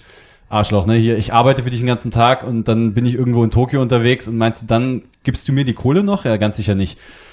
Und trotzdem ist es so, dass du dann sagst, ja, die Chance ist klein, aber wir müssen es machen. Und so, sowas haben wir gemacht, wir haben es ausprobiert, es war genau diese Situation, wie gerade beschrieben. Und tatsächlich kam das Geld ein paar Wochen später dann, obwohl wir eigentlich zwischendrin auch schon abgeschrieben obwohl hatten. Weil wir keinen Arbeitsvertrag hatten natürlich, weil wir illegal da gearbeitet haben. Wir hatten keine Art und Weise, wie wir jemals das Geld hätten fordern können, wirklich. Ne? Und diese Art von Vertrauen und Vorurteilsfreiheit ist etwas, was ich von dieser Reise ganz, ganz krass gelernt habe und auch mitgenommen habe. Und mittlerweile muss ich wirklich sagen, dass ich mich immer wieder selber darüber freue, wenn ich mich dabei ertappe, dass ich ein Vorurteil hatte. Ne? So dass ich zum Beispiel vom Supermarkt mein Fahrrad nicht anschließen kann, weil gerade Schlüssel verloren, ich stecke das Schloss da so nur durch, das ist mir jetzt gerade neulich ja. passiert dann steht so ein Typ neben dem Fahrrad und schaut es sich so an, wie ich das Schloss da rein äh, einfach nur durchsteck. Und ich denke mir so, der klaut das jetzt hundertprozentig. Ne? Und ich gehe rein und der sitzt da immer noch und wartet, bis ich weg bin. Ne? Und ich denke mir, so, ich beeile mich jetzt, gehe so schnell wie möglich wieder raus, weil das Fahrrad ist gleich weg. Ich renn raus, der Typ sitzt da immer noch und meint so, ich habe mal auf dein Fahrrad aufgepasst, ne, weil richtig abgeschlossen hast du es ja nicht. so. Und dann hat er einfach auf mein Fahrrad aufgepasst. Ne? Und ich habe ihn halt total falsch eingeschätzt. Und in dem Moment freue ich mich mittlerweile immer richtig darüber, so von wegen, yes, Vorurteil erkannt, Vorurteil ausgemerzt. So, ich bin zum Glück nicht wieder rausgegangen und habe das Fahrrad woanders hingestellt, sondern habe dann einfach darauf vertraut, dass es vielleicht nicht so ist.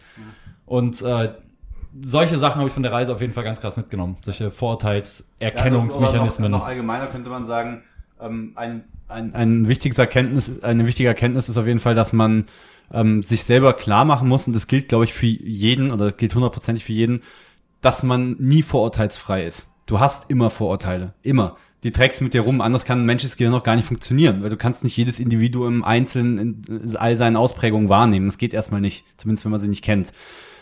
Das muss man sich aber bewusst machen. Also der große Fehler, den viele Leute machen, ist zu denken, ach, ich bin so ein weltoffener Mensch, ich habe gar keine Vorurteile. Ich bin jedem offen Wahrheit gegenüber. ist die- die und die Wahre. Wahrheit ist, du hast unglaublich viele Vorurteile und dadurch, dass du dir einbildest, wärst vorurteilsfrei, kommen diese Vorurteile voll zum Zug, weil du gar nicht drüber nachdenkst, dass es ein Vorurteil sein könnte.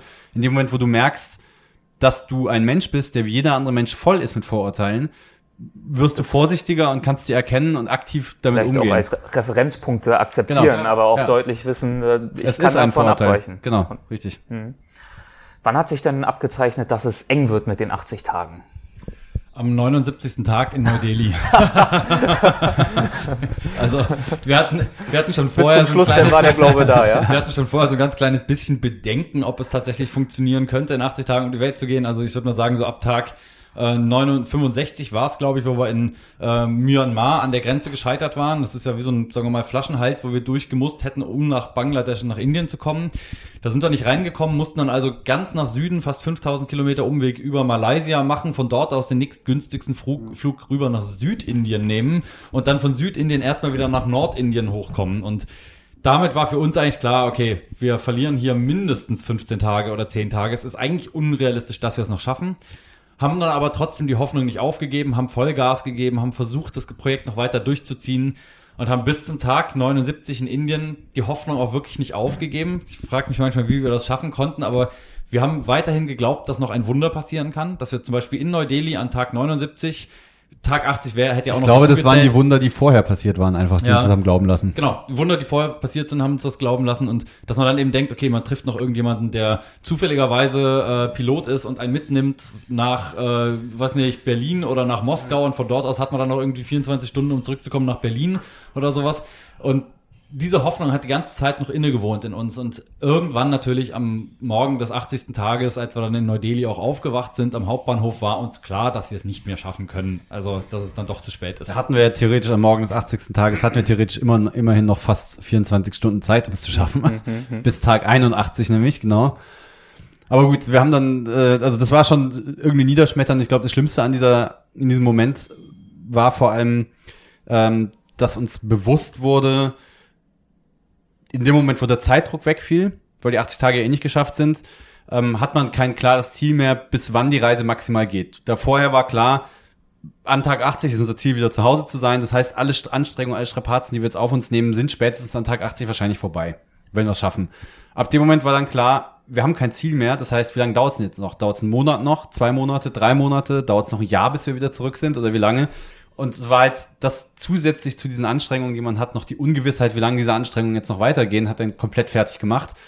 Und ähm, noch viel schlimmer war aber dann in Neu-Delhi die Feststellung, dass wir da eigentlich nicht leicht wegkommen können, weil alles im Norden von Neu-Delhi quasi unüberwindbar war für uns.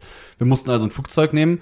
Ähm, und die, die Tatsache, dass man in Neu-Delhi auch wegen der Armut einfach kein Geld verdienen kann und noch viel schlimmer eigentlich die Wahrnehmung, dass wir als eigentlicher wohlhabender Europäer in ein Land wie Indien gehen, um ein Experiment durchzuführen, ohne Geld um die Welt zu reisen und jetzt in einem Land, wo wir eigentlich hingehen müssten, um zu helfen, ähm, Hilfe von den Leuten wollen. Ne? Obwohl es ein Experiment ist. Ne? Also natürlich ist das in jedem Land der Welt Recht auf Hilfe, egal wie reich oder arm du bist, aber ähm, trotzdem ist es natürlich, wenn es ein Experiment ist und man sucht sich, bringt sich freiwillig in diese Situation natürlich irgendwie ein bisschen verkorkst. Da kann man ein ganz schönes Beispiel einfach nennen. Wir haben ja Schmuck gemacht, auch in Indien wieder sehr viel, hatten auch Hilfe bekommen von Einheimischen, die da uns die ähm, äh, Tricks gezeigt haben, welcher Schmuck gerade in ist und so. Und dann sitzt du auf der Straße und verkaufst diesen Schmuck, den du gemacht hast, an touristischen Orten. Und äh, neben dir sitzt ein kleiner Junge, der verkauft auch Schmuck, äh, ähnlichen Schmuck, wie du ihn machst, vielleicht sogar noch ein bisschen besser als der, wie du ihn machst, verkauft ihn für wesentlich günstiger.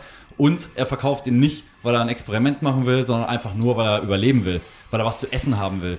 Und in dem Moment kommst du dir einfach total bescheuert vor, wenn du auf der Straße sitzt neben jemandem, du machst das freiwillig, ne? du sitzt freiwillig auf der Straße, um dieses Experiment zu machen und dieser kleine Junge, der noch kein langes Leben hatte und eigentlich ganz andere Sachen in seinem Leben erleben sollte, als das, was er gerade da macht, muss das machen, sitzt auf der Straße, verkauft Schmuck, um was zu essen zu bekommen und dann kommst du dir so bescheuert vor. In dem Moment haben wir dann eigentlich auch gesagt, okay, 80 Tage sind vorbei, moralisch ist unser Projekt hier nicht vertretbar in Indien. Wir müssen dieses Projekt jetzt hier beenden. Das ist die Reißleine, die wir ziehen müssen. Wir müssen irgendwie gucken, dass wir wieder nach Hause kommen. Und dass äh, dieses Projekt hier einfach nicht mehr umsetzbar ist, ist uns dann einfach klar geworden. Zum Glück haben wir dann aber in Indien, nachdem wir aufgegeben hatten, noch eine Einladung bekommen von äh, einem äh, Muslim, dass wir bei ihm schlafen können. Und auf dem können. Weg da, auf dem Weg dahin sind wir eigentlich überrascht worden von so ein paar alten Männern, die uns, ähm, die, die haben uns angesehen, dass wir total niedergeschlagen waren und eigentlich äh, keinen Bock mehr hatten. Und ähm, die haben uns dann so ein bisschen auf, aufheiternd aufgefordert, uns zu zu setzen und haben uns erstmal zugehört, was unsere Geschichte ist, wo wir herkommen, was unser, unser Projekt ist. Und haben uns dann eigentlich alle, wirklich keine reichen Leute, sondern eher die untere Schicht in Neu-Delhi, würde ich sagen, auch. Ähm, und ähm, die haben uns dann alle zugesprochen, haben gesagt, Jungs, natürlich ist das irgendwie schrecklich, diese Armut hier und so weiter, aber ähm, ihr seid ja nicht hier, um die Leute auszunehmen und um auf deren Kosten irgendwie hier eine Weltreise zu machen, sondern ihr seid hier, um den Leuten, gerade den armen Leuten, zu zeigen, dass die Welt gar nicht so böse ist, ne? Und dass es dass man Hilfe überall bekommen kann, wenn man sie braucht und dass die ähm, die die Reise, die ihr da macht, um die Welt und die Strapazen, die ihr da auf euch nehmt, ne, um ohne Geld einmal um die Welt zu kommen, das ist ja auch eine Art ähm, Zeichen für die für diese armen Leute, dass Geld gar nicht so wichtig ist und dass ihr Leben, ihre Gesundheit, ihre ähm, alles andere, was sie so haben, ihre Familie, ihre Freunde, dass das eigentlich das ist, was zählt. Also es war für die, glaube ich, für diese Gruppe, die wir da getroffen haben, war das ein Wunder, uns zu sehen, aus Deutschland kommend, wo wir eigentlich in einem Wohlstandsland leben, äh, uns freiwillig, was die niemals äh, verstehen konnten in dem Moment, uns freiwillig ohne Geld auf eine Weltreise zu begeben, um dann in Indien äh, dieses Projekt auch in Indien umzusetzen und also dass wir es überhaupt bis nach Indien geschafft haben, war für die ein Wunder. Ne? Also es war für die wirklich unbegreiflich, wie das möglich ist und allein, dass wir ihnen gezeigt haben, dass das möglich ist, das hat den in einer gewissen Weise äh, ein sehr viel Hoffnung gegeben, glaube ich. Das haben die uns eben auch so gesagt, dass es ein wunderbares Zeichen ist, äh, dass wir das geschafft haben, dass wir jetzt auf gar keinen Fall aufgeben dürfen, weil uns schon so viele Leute geholfen haben. Und all die Leute, die uns geholfen haben, glauben ja an dieses Projekt und auch sie wollen uns jetzt helfen, weil sie auch an dieses Projekt glauben und haben uns dann mit Essen vollgestopft und unser Projekt zu ihrem Projekt gemacht, ne? uns irgendwie Hilfe angeboten, uns in einem Zimmer untergebracht und uns dann weitergeleitet auch noch an einen Freund Shaquille, der äh, uns dann im Endeffekt geholfen hat, einen Flug zu finanzieren und uns gezeigt hat, wo wir Geld verdienen können am besten, äh, uns zu einem Drahtschmied gebracht hat, der uns gezeigt hat, wie man Schmuck am besten macht hier in Indien, was gerade in ist, uns, äh, was weiß ich, Gutscheine für Supermärkte gegeben hat, die er gesammelt hat und alles mögliche und diese, dieses muslimische Viertel hat sich eigentlich auf die Fahne geschrieben, so wir bringen die beiden Jungs zurück nach Berlin. Ne? Und gerade die Leute, wo wir eigentlich gedacht haben, denen gegenüber ist es moralisch nicht vertretbar, die haben das Projekt dann wieder aus dem Schlamm gezogen und gesagt, so, ihr macht das jetzt. Ihr habt das angefangen, bringt das zu Ende. Und das war, das war ein gigantischer Moment auf jeden Fall. Also ich würde sagen, fast einer der Höhepunkte auf dieser Reise ist von diesen Leuten zu hören. Und im Angesicht solcher Erfahrungen gehe ich auch davon aus, dass ihr dieses Experiment eben nicht als gescheitert wahrgenommen habt nach überhaupt 104 nicht, ja. Tagen, Nee, als ihr ja, angekommen seid, Überhaupt nicht. sondern dass diese 80-Tage-Grenze eigentlich jede Relevanz dann auch verloren hat, nachdem sie einmal Ja. überschritten war. Genau, also die 80-Tage-Grenze war natürlich von vornherein irgendwie eine ähm, nette Idee irgendwie so, ne? Aber wie gesagt, das, was wichtig wäre, war, war überhaupt ein Zeitlimit zu haben und nicht mit aller Zeit der Welt äh, um die Welt zu reisen, weil ähm, man ansonsten einfach es sich super bequem machen kann und niemals in Versuchung kommt, überhaupt ins muslimische Viertel zu gehen. Ich wäre wahrscheinlich niemals ins muslimische Viertel in Neu-Delhi gegangen, weil mir alle davon abgeraten haben. Ähm, in, in, Im hinduistischen Teil alle gesagt, um Gottes Willen geht da nicht hin, die bringen euch um, die fressen euch auf und was weiß ich, ne? Also wirklich solche Sachen. Und äh, angesichts der Tatsache, dass das die einzige Einladung war, die uns ausgesprochen wurde, wo wir einen Schlafplatz gekriegt hätten in Neu-Delhi und ich in Neu-Delhi keinen Bock hatte, eine zweite Nacht, die erste hatten wir schon auf, auf der Straße geschlafen, eine zweite Nacht auf der Straße zu schlafen, habe ich gedacht, schaue ich mir mal an. Was stellt sich raus? Wieder ein Riesenvorurteil. Ähm, diesmal nicht von uns, sondern von den äh, Hindus. Äh, super nettes Viertel irgendwie da, wo wir da reingefahren sind, die uns letzt, äh, reingekommen sind, die uns da letztendlich sogar noch das Projekt gerettet haben. Ne? Und so war dann natürlich das Zeitlimit auch im weiteren Verlauf wichtig. Wir haben uns dann ein neues Zeitlimit gesetzt. Wir haben dann gesagt, 100 Tage soll es sein, das nächste Ziel. Ähm, weil auch da eben wieder klar war, ähm, auch für den zweiten Teil der Reise oder für den jetzt drangehängten Teil der Reise darf nicht gelten, dass wir so viel Zeit haben, wie wir wollen. Ja. Das war also die Reise um die Welt und ihr habt jetzt schon wieder das nächste Projekt im Visier, arbeitet da auch äh, tatkräftig dran, so ziemlich rund um die Uhr, seit längerer Zeit schon habe ich das Gefühl.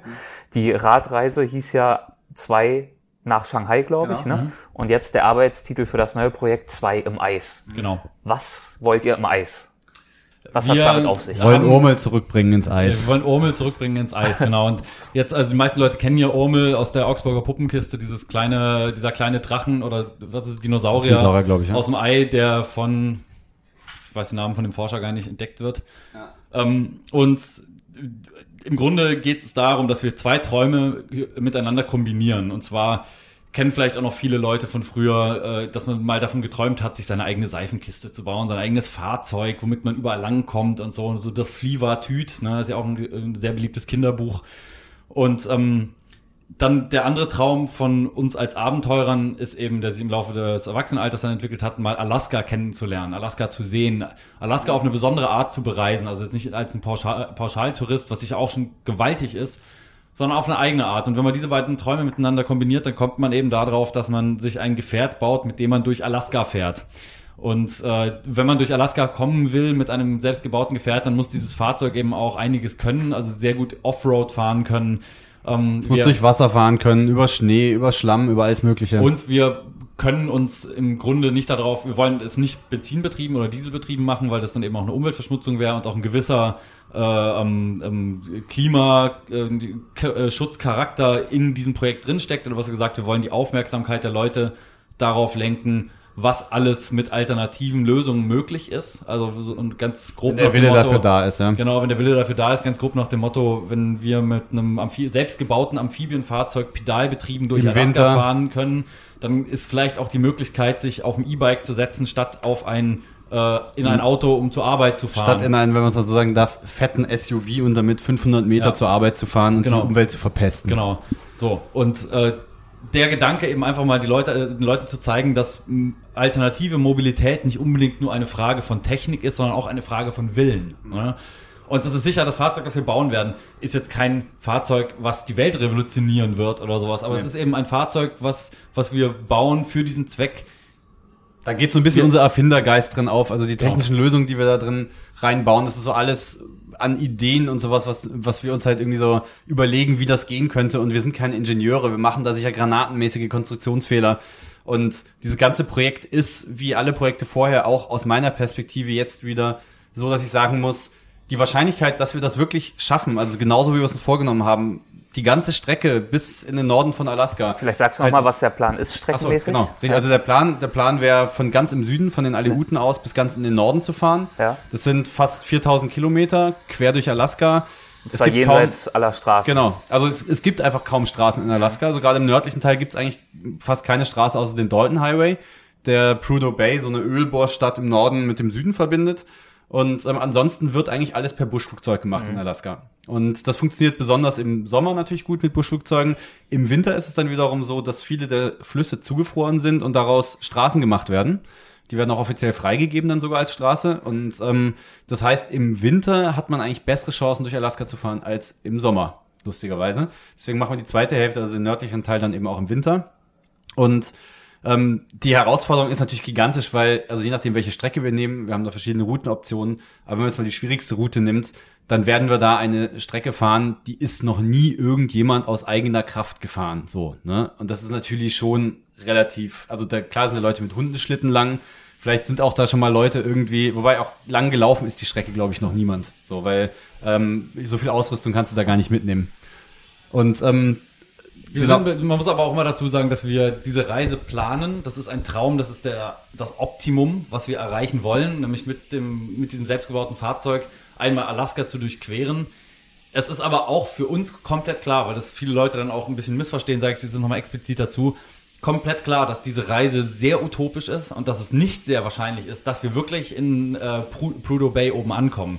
Was auf jeden Fall garantiert ist, dass wir ein Abenteuer erleben werden. Genau, Richtig. Aber es ist wie bei den, wie, ich, wie wir auch ganz am Anfang schon mal gesagt hatten, wie bei allen Abenteuern so, dass wir uns einen Rückweg offen lassen. Das ist nicht so, dass wir aus dem Flugzeug springen, in Urmel rein und dann im tiefsten Alaska-Winter äh, unterwegs sind auf einmal, sondern wir fahren langsam durch den äh, ähm, Herbst in Alaska rein in den Winter und wenn sich dann das Fahrzeug nicht zu 100% bewährt und nicht 100% so funktioniert, wie wir das brauchen für diese, um diese Reise zu bewältigen, dann werden wir früh genug die Reißleine ziehen und sagen, die Route funktioniert nicht, wir nehmen eine andere Route, die wir mit dem Fahrzeug fahren können. Oder wir sagen, das Fahrzeug funktioniert überhaupt nicht. Wir lassen das Fahrzeug hier stehen, holen das später ab, machen ein anderes Abenteuer in der Zeit, wo wir hier sind. Oder wir fahren die Panamerikaner runter mit dem Fahrzeug. Es ist sind alle Möglichkeiten offen. Optimal wäre es, und das ist unser Traum, diese Reise zu schaffen. Aber das war bei allen anderen Reisen genau das Gleiche. Der Traum war nicht sehr realistisch. Aber es eigentlich bei allen unseren. Reisen bisher Rückschläge erlebt und trotzdem einen alternativen Weg gefunden. Genau. Also sei es, dass wir nicht nach Tibet reingekommen sind bei der Shanghai-Reise, sei es, dass wir die 80 Tage nicht geschafft haben bei der 80-Tage-Weltumrundung. Kann genauso gut sein, dass wir mit diesem Gefährt irgendwo scheitern, aber das ist dann auch nicht das Ende des Abenteuers, sondern das heißt dann halt, das Gefährt wird umgebaut, zurückgelassen oder sonst irgendwas und dann versuchen wir halt irgendwie, was weiß ich, dann fangen wir uns einen Grizzly und reiten mit dem nach Puyo Bay oder so. Ihr zeigt jetzt immer schon darüber. Ihr seid, so, äh, ja, wir genau. sind hier nämlich in eurer Werkstatt, Genau, wo ja. ihr an diesem Gefährt an Urmel schraubt und Ja. baut. Wie weit seid ihr denn mit den Vorbereitungen? Also ich würde sagen, wir sind, äh, wir haben, also von den groben Phasen, sage ich mal, gibt's jetzt, ähm, gab es einen 1 zu 10 Prototypen, jetzt bauen wir gerade einen 1 zu 1 Prototypen, also in Originalgröße. Ähm, der wird auch sogar noch wieder ein bisschen kleiner später dann. Ähm, und ähm, dieser Originalprototyp, der soll bis Ende Juni fertig sein. Ähm, bis jetzt steht er schon auf allen Rädern, ähm, auf allen zwölf Rädern kann man das schon mal vorab sagen. Also es ist kein Fahrzeug, was normal einfach vier Räder hat, sondern vier sogenannte Tri-Wheels. Vier mal drei gibt zwölf. Ähm, und ähm, darauf steht es schon. Die funktionieren auch schon, diese Tri-Wheels. Diesen Tri-Wheels kann man wie bei so einem Hacken-Porschen von Omas zum Treppen hochrollen oder bei so Sackkarren. Ich denke mal so nach vorne über ein genau. Hindernis hinwegdrehen.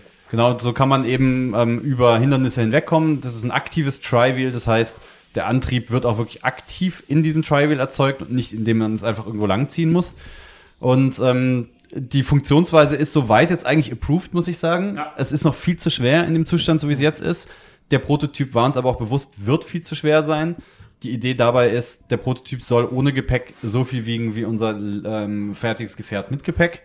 Das heißt, die Tests, die wir demnächst damit machen werden, sollten einigermaßen realistisch sein. Genau. Also, dass wenn wir das hinkriegen, diesen Prototypen zum Laufen zu bekommen, was momentan sehr gut aussieht, dann werden wir es auch schaffen, das Ding mit Hightech, Carbon-Felgen und Carbon-Rahmen und anderen Hightech-Teilen sicher so gut zum Laufen zu kriegen, dass wir auch genügend Gepäck mitnehmen können, also genügend Ausrüstung, Verpflegung und ähm, das ist jetzt momentan so das Ziel. Wir testen jetzt eigentlich nochmal die mechanischen Ideen, die wir uns bisher eigentlich nur in 3D äh, und am Computer und auf dem Ze- Zeichentisch und sowas ausgedacht haben, testen wir jetzt noch einmal in real, um zu gucken, ob das sich so umsetzen lässt. Und wenn das sich umsetzen lässt, dann machen wir uns direkt dann daran, das Original zu bauen. Hoffen dann, dass wir bis diesen Winter soweit sind, dass wir das Original auch im Winter in äh, Norwegen mal testen können. Da gibt es so ein paar Gebiete, die sich sehr gut eignen, um solche Expeditionsausrüstung zu testen. Und äh, wenn wir das schaffen, dann wird Ormel wahrscheinlich irgendwann im Frühjahr, äh, nee, im, im, im frühen Sommer verschickt nach Alaska. Wir reisen dann 2019 hinterher. dann. 2019, genau. Und äh, dann wird es 2019 im Sommer irgendwann losgehen.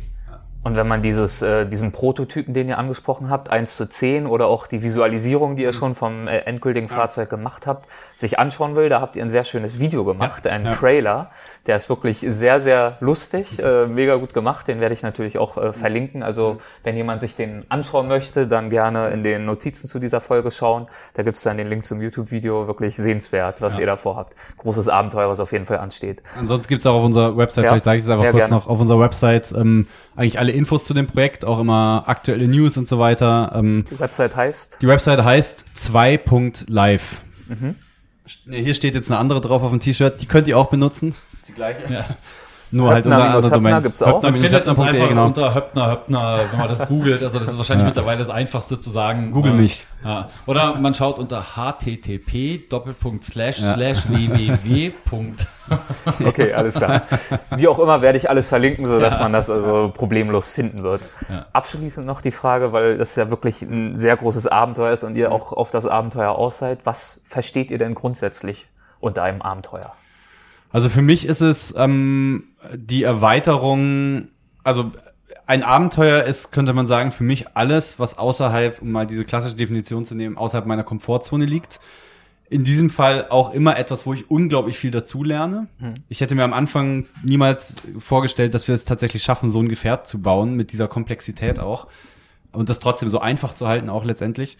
Ähm, und für mich ist das Abenteuer daran einfach, dass ich ähm, schon alleine jetzt in dieser Vorbereitungsphase gar nicht weiß, was eigentlich genau passieren wird. Und wir versuchen sogar teilweise das zu forcieren, indem wir wirklich uns auch in der Planung auf ein Minimum beschränken. Also es gibt sicher Leute, die würden da anders rangehen, die würden sagen, bevor ich auch nur einen Fuß nach Alaska setze, lese ich alles über Alaska. Alles, was es gibt. Jedes Buch, jeden Reiseführer, alles über Flora und Fauna und dann gehe ich dahin und ich weiß schon genau, wie alles ist und habe eigentlich nichts zu befürchten.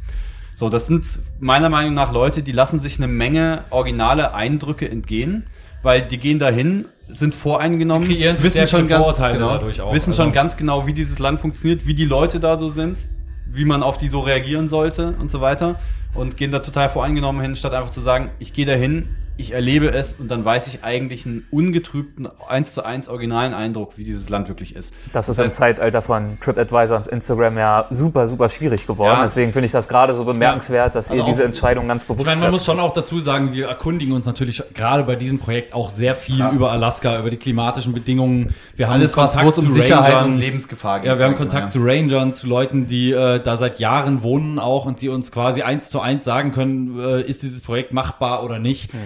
Das ist in dem Fall schon auch überlebenswichtig, dass man das ein bisschen macht. Es ist, glaube ich, äh, nur Wir versuchen so, das so minimal wie möglich zu halten. Genau, man, wir versuchen uns so wenig wie möglich unwichtige Details über die äh, über das Land anzueignen, um damit so viel wie möglich Vorurteile zu vermeiden und auch den gewissen ein oder anderen Überraschungsmoment zu bewahren, weil das ist für mich eben auch Abenteuer, dass man sagt, es, sind, äh, es sind Überraschungen, die man erlebt. Es ist nicht so, dass man weiß, Improvisieren. ich in dieses Hotelzimmer, ich weiß vorher schon vom Foto her, wie dieses Hotelzimmer aussieht, ich weiß, wie die Sicht von diesem Hotelzimmer ist, ich weiß, was ich abends esse, weil das kann ich vorher schon bestellen und ich weiß, welcher Animateur abends mich äh, belustigt oder sonst was. Das ist, es sind alles Sachen, die nehmen einem die Überraschung im Grunde raus und f- das ist ein ganz, ganz großer Teil im Abenteuer, der ungewisse Ausgang. Man und weiß das, nicht, wo und das endet. Finden von Lösungen und Alternativen unterwegs. Ne? Also das heißt, du hast eine minimale Ausrüstung dabei. Ähm, ich sage jetzt mal, im schlimmsten Fall der Rahmen von Urmel bricht. Ne? Irgendwie erstmal dramatisch. das Werkzeug, was man irgendwie erstmal dramatisch haben sollte. So eine Situation ist erstmal irgendwie dramatisch natürlich, aber gleichzeitig, also wenn so der Rahmen jetzt brechen würde, gleichzeitig muss ich sagen, so ein bisschen sind das die Situationen, die wir uns auch so ein bisschen herbeiführen, weil Okay, alles klar, cool, wir haben ein Problem, lass uns eine Lösung dafür finden, ne, mit dem, was wir haben. Was machst du? Okay, wir konstruieren irgendwas aus den Gurten und was weiß ich, was wir haben und irgendwie kriegt man das wieder hin. Am Ende wackelt's noch mehr oder im Idealfall ist es vielleicht sogar besser. Weiß ich nicht, aber so das ist das, was ich eigentlich liebe, das ist das, was ich hier in der Werkstatt liebe momentan. Ich gehe hier morgens hin, habe eine Idee, ich baue die Federung von dem Fahrzeug so und so. Zack, ich fange an, zwei, drei Schritte später fällt mir auf, geht ja gar nicht, weil. Also, Lösung finden für das Problem. Und eigentlich ist, sind wir wirklich 24-7 und beschäftigt, gerade irgendwelche Lösungen zu finden und zu improvisieren auch ganz viel, weil wir haben natürlich nicht das Geld, um uns direkt alles fertigen zu lassen. Das wäre easy, dann machst du es in 3D, lässt es dir irgendwie 3D drucken oder fräsen oder sonst irgendwas. Ähm, oder du, wir sind auch keine in, ausgebildeten Ingenieure, die genau wissen, wo, in welchem Buch sie nachschlagen müssen, um genau diese Kräfteberechnung zu machen. Ähm, von dem her ist es viel improvisieren und ausprobieren auch. Also Und genau dieser Aufbruch ins Unbekannte ist Genau. ja das, was es auch spannend macht, diese Vorbereitung, in Ja. denen ihr gerade steckt, mitzuverfolgen. Ja. Geht eben über eure Website oder Ja. auch Facebook, ihr genau. seid da überall am Start. Und wenn man äh, sonst noch mehr von euch sehen und lesen möchte, dann gibt's ja auch Bücher zum Beispiel zu den äh, Reisen, die wir besprochen haben, Ja. Filme und ihr seid des Öfteren ja auch auf Vortragstour. Ich habe euch auch schon live gesehen, sehr unterhaltsam und sehr, sehr mitreißend, lohnt sich auf jeden Fall. All ist auch eine, so ja. eine Eventkarte auf unserer Website, da Ja. kann man sehen, wann wir wo sind. Also eigentlich eine Google-Karte mit den verschiedenen Event-Locations. Und ihr bietet halt immer noch Vorträge an, sowohl zu der Radreise nach Shanghai als auch die Weltumrundung und jetzt Genau. bald natürlich in Zukunft dann auch zu Ja, beziehungsweise Eis. sogar, sogar schon den Vortrag für die erste Hälfte dieses Projektes 2 im Eis, Ja. wo wir darüber berichten, dass wir, ähm, also wie wir quasi die Konstruktion dieses Gefährts angegangen sind, wo die Ideen herkamen, welche Tiefpunkte und Rückschläge es gab. Ähm, Ist ja mittlerweile schon fast anderthalb Jahre das Projekt, Genau. ne? Also da gibt es Also da schon gibt's- einiges zu erzählen. Genau, da gibt's einiges zu erzählen und ich glaube auch äh, viel Inspiration für Leute, die auch selber mal an so einem Punkt waren, was zu bauen, was zu konstruieren und sich was zu überlegen, sich mit irgendeiner Idee selbstständig zu machen oder so, wo man ja ganz oft eben auch dieses Problem hat, dass man einem davon abgeraten wird, dass der erste Schritt unglaublich schwer fällt, dass man einen Tiefpunkt hat direkt am Anfang, dass irgendwie alles nicht so funktioniert, wie es geht. Und da kann ich einfach nur sagen, dass alles nicht so funktioniert, wie man sich vorgestellt hat. Da kann ich einfach nur sagen, dranbleiben, weiter probieren. Es gibt immer wieder Momente, wo man dann eine Lösung findet. Also optimistisch bleiben. Es gibt mit Sicherheit Projekte, die sind von vornherein zum Scheitern verurteilt. Also, aber ähm, ich glaube, mit gesundem Menschenverstand und einem einigermaßen freien, kreativen Geist findet man fast für alles eine Lösung. Also So, so war es bisher bei euch. Deswegen abschließend die Frage, was würdet ihr denn als euren bisher größten Erfolg bezeichnen oder verstehen? Ich glaube, der größte Erfolg ist tatsächlich ähm, zu lernen, im, zu improvisieren und also durch diese Reisen zu lernen, zu improvisieren und sich zu ähm, frei zu fühlen. Ne? Das ist im Grunde der größte Erfolg, sich unabhängig zu machen von äh, davon, dass Leute sagen, das geht nicht, und es einfach mal zu versuchen. Damit auch diese Selbstsicherheit, die man Genau. wirklich auch ins alltägliche Leben mit rübernimmt. Genau. Ja. ähm, diesen Schritt gemacht zu haben ähm, in die Welt raus, der ja erstmal, also ich weiß noch, was für einen Schiss ich damals hatte, als ich zu meinem Work and Travel Jahr nach Australien aufgebrochen bin. Ne? Visum organisiert, Ansprechpartner vor Ort organisiert, alles organisiert. Ne? Also es ist wirklich nichts, wovor sich irgendein Mensch in einem Land wie Australien, Rechtsstaat, alles in Ordnung, irgendwie Sorgen machen müsste. Ne? Ähm, trotzdem war das damals ein Riesenschritt und ich kann es super nachvollziehen, dass es ähm, äh, viele Menschen auf dieser Welt gibt, die vor diesem ersten Schritt stehen und die sich so eine Reise wie die Radreise von Berlin nach Shanghai anschauen und sagen, sowas könnte ich niemals machen. Verstehe ich, habe ich Verständnis für. Andererseits muss ich sagen, es ist ein Prozess, wo man hinkommt, mach den ersten Schritt, mach einen All-Inclusive-Urlaub in Thailand oder sonst irgendwas, schau dich um, taste dich sukzessive ran und du wirst feststellen, dass die Welt wirklich kein schrecklicher Ort ist, sondern das Gegenteil, ein unglaublich schöner Ort, den es sich lohnt zu bereisen. Und das ist, glaube ich, so die Errungenschaft, der größte Erfolg, würde ich sagen, dass ich an einem Punkt bin, wo ich mir Sachen vorstellen kann zu machen, an denen ich, an die ich vor zehn Jahren noch nicht geglaubt hätte. Also Klasse, ein sehr schönes Schlusswort, wie ich finde. Ich freue mich sehr darauf, bald die Berichte zu lesen über euch beide im Eis, zu lesen und zu sehen. Ich wünsche euch viel Erfolg bei der Vorbereitung und danke euch für die Zeit. Dankeschön. vielen Dank auch. Vielen Dank für das schöne Interview. Ciao. Das waren Paul und Hansen Höppner. Ich hoffe, das Gespräch hat dir gefallen. In der nächsten Folge unterhalte ich mich mit Biamba Surenda War, die gleich mit ihrem allerersten Film, einer Dokumentation über ihre mongolische Heimat, für den Oscar nominiert wurde. Also dann, bis zum nächsten Mal. Ever catch yourself eating the same flavorless dinner three days in a row? Dreaming of something better? Well, HelloFresh is your guilt-free dream come true, baby. It's me, Kiki Palmer. Let's wake up those taste buds with hot, juicy pecan-crusted chicken or garlic butter shrimp scampi. Mm. Hello Fresh. Stop dreaming of all the delicious possibilities and dig in at HelloFresh.com. Let's get this dinner party started. Even when we're on a budget, we still deserve nice things. Quince is a place to scoop up stunning high-end goods for 50 to 80% less than similar brands. They have buttery soft cashmere sweaters starting at $50, luxurious Italian leather bags, and so much more. Plus, Quince only works with factories that use safe, ethical, and responsible manufacturing. Get the high-end goods you'll love without the high price tag with Quince. Go to quince.com slash style for free shipping and 365-day returns.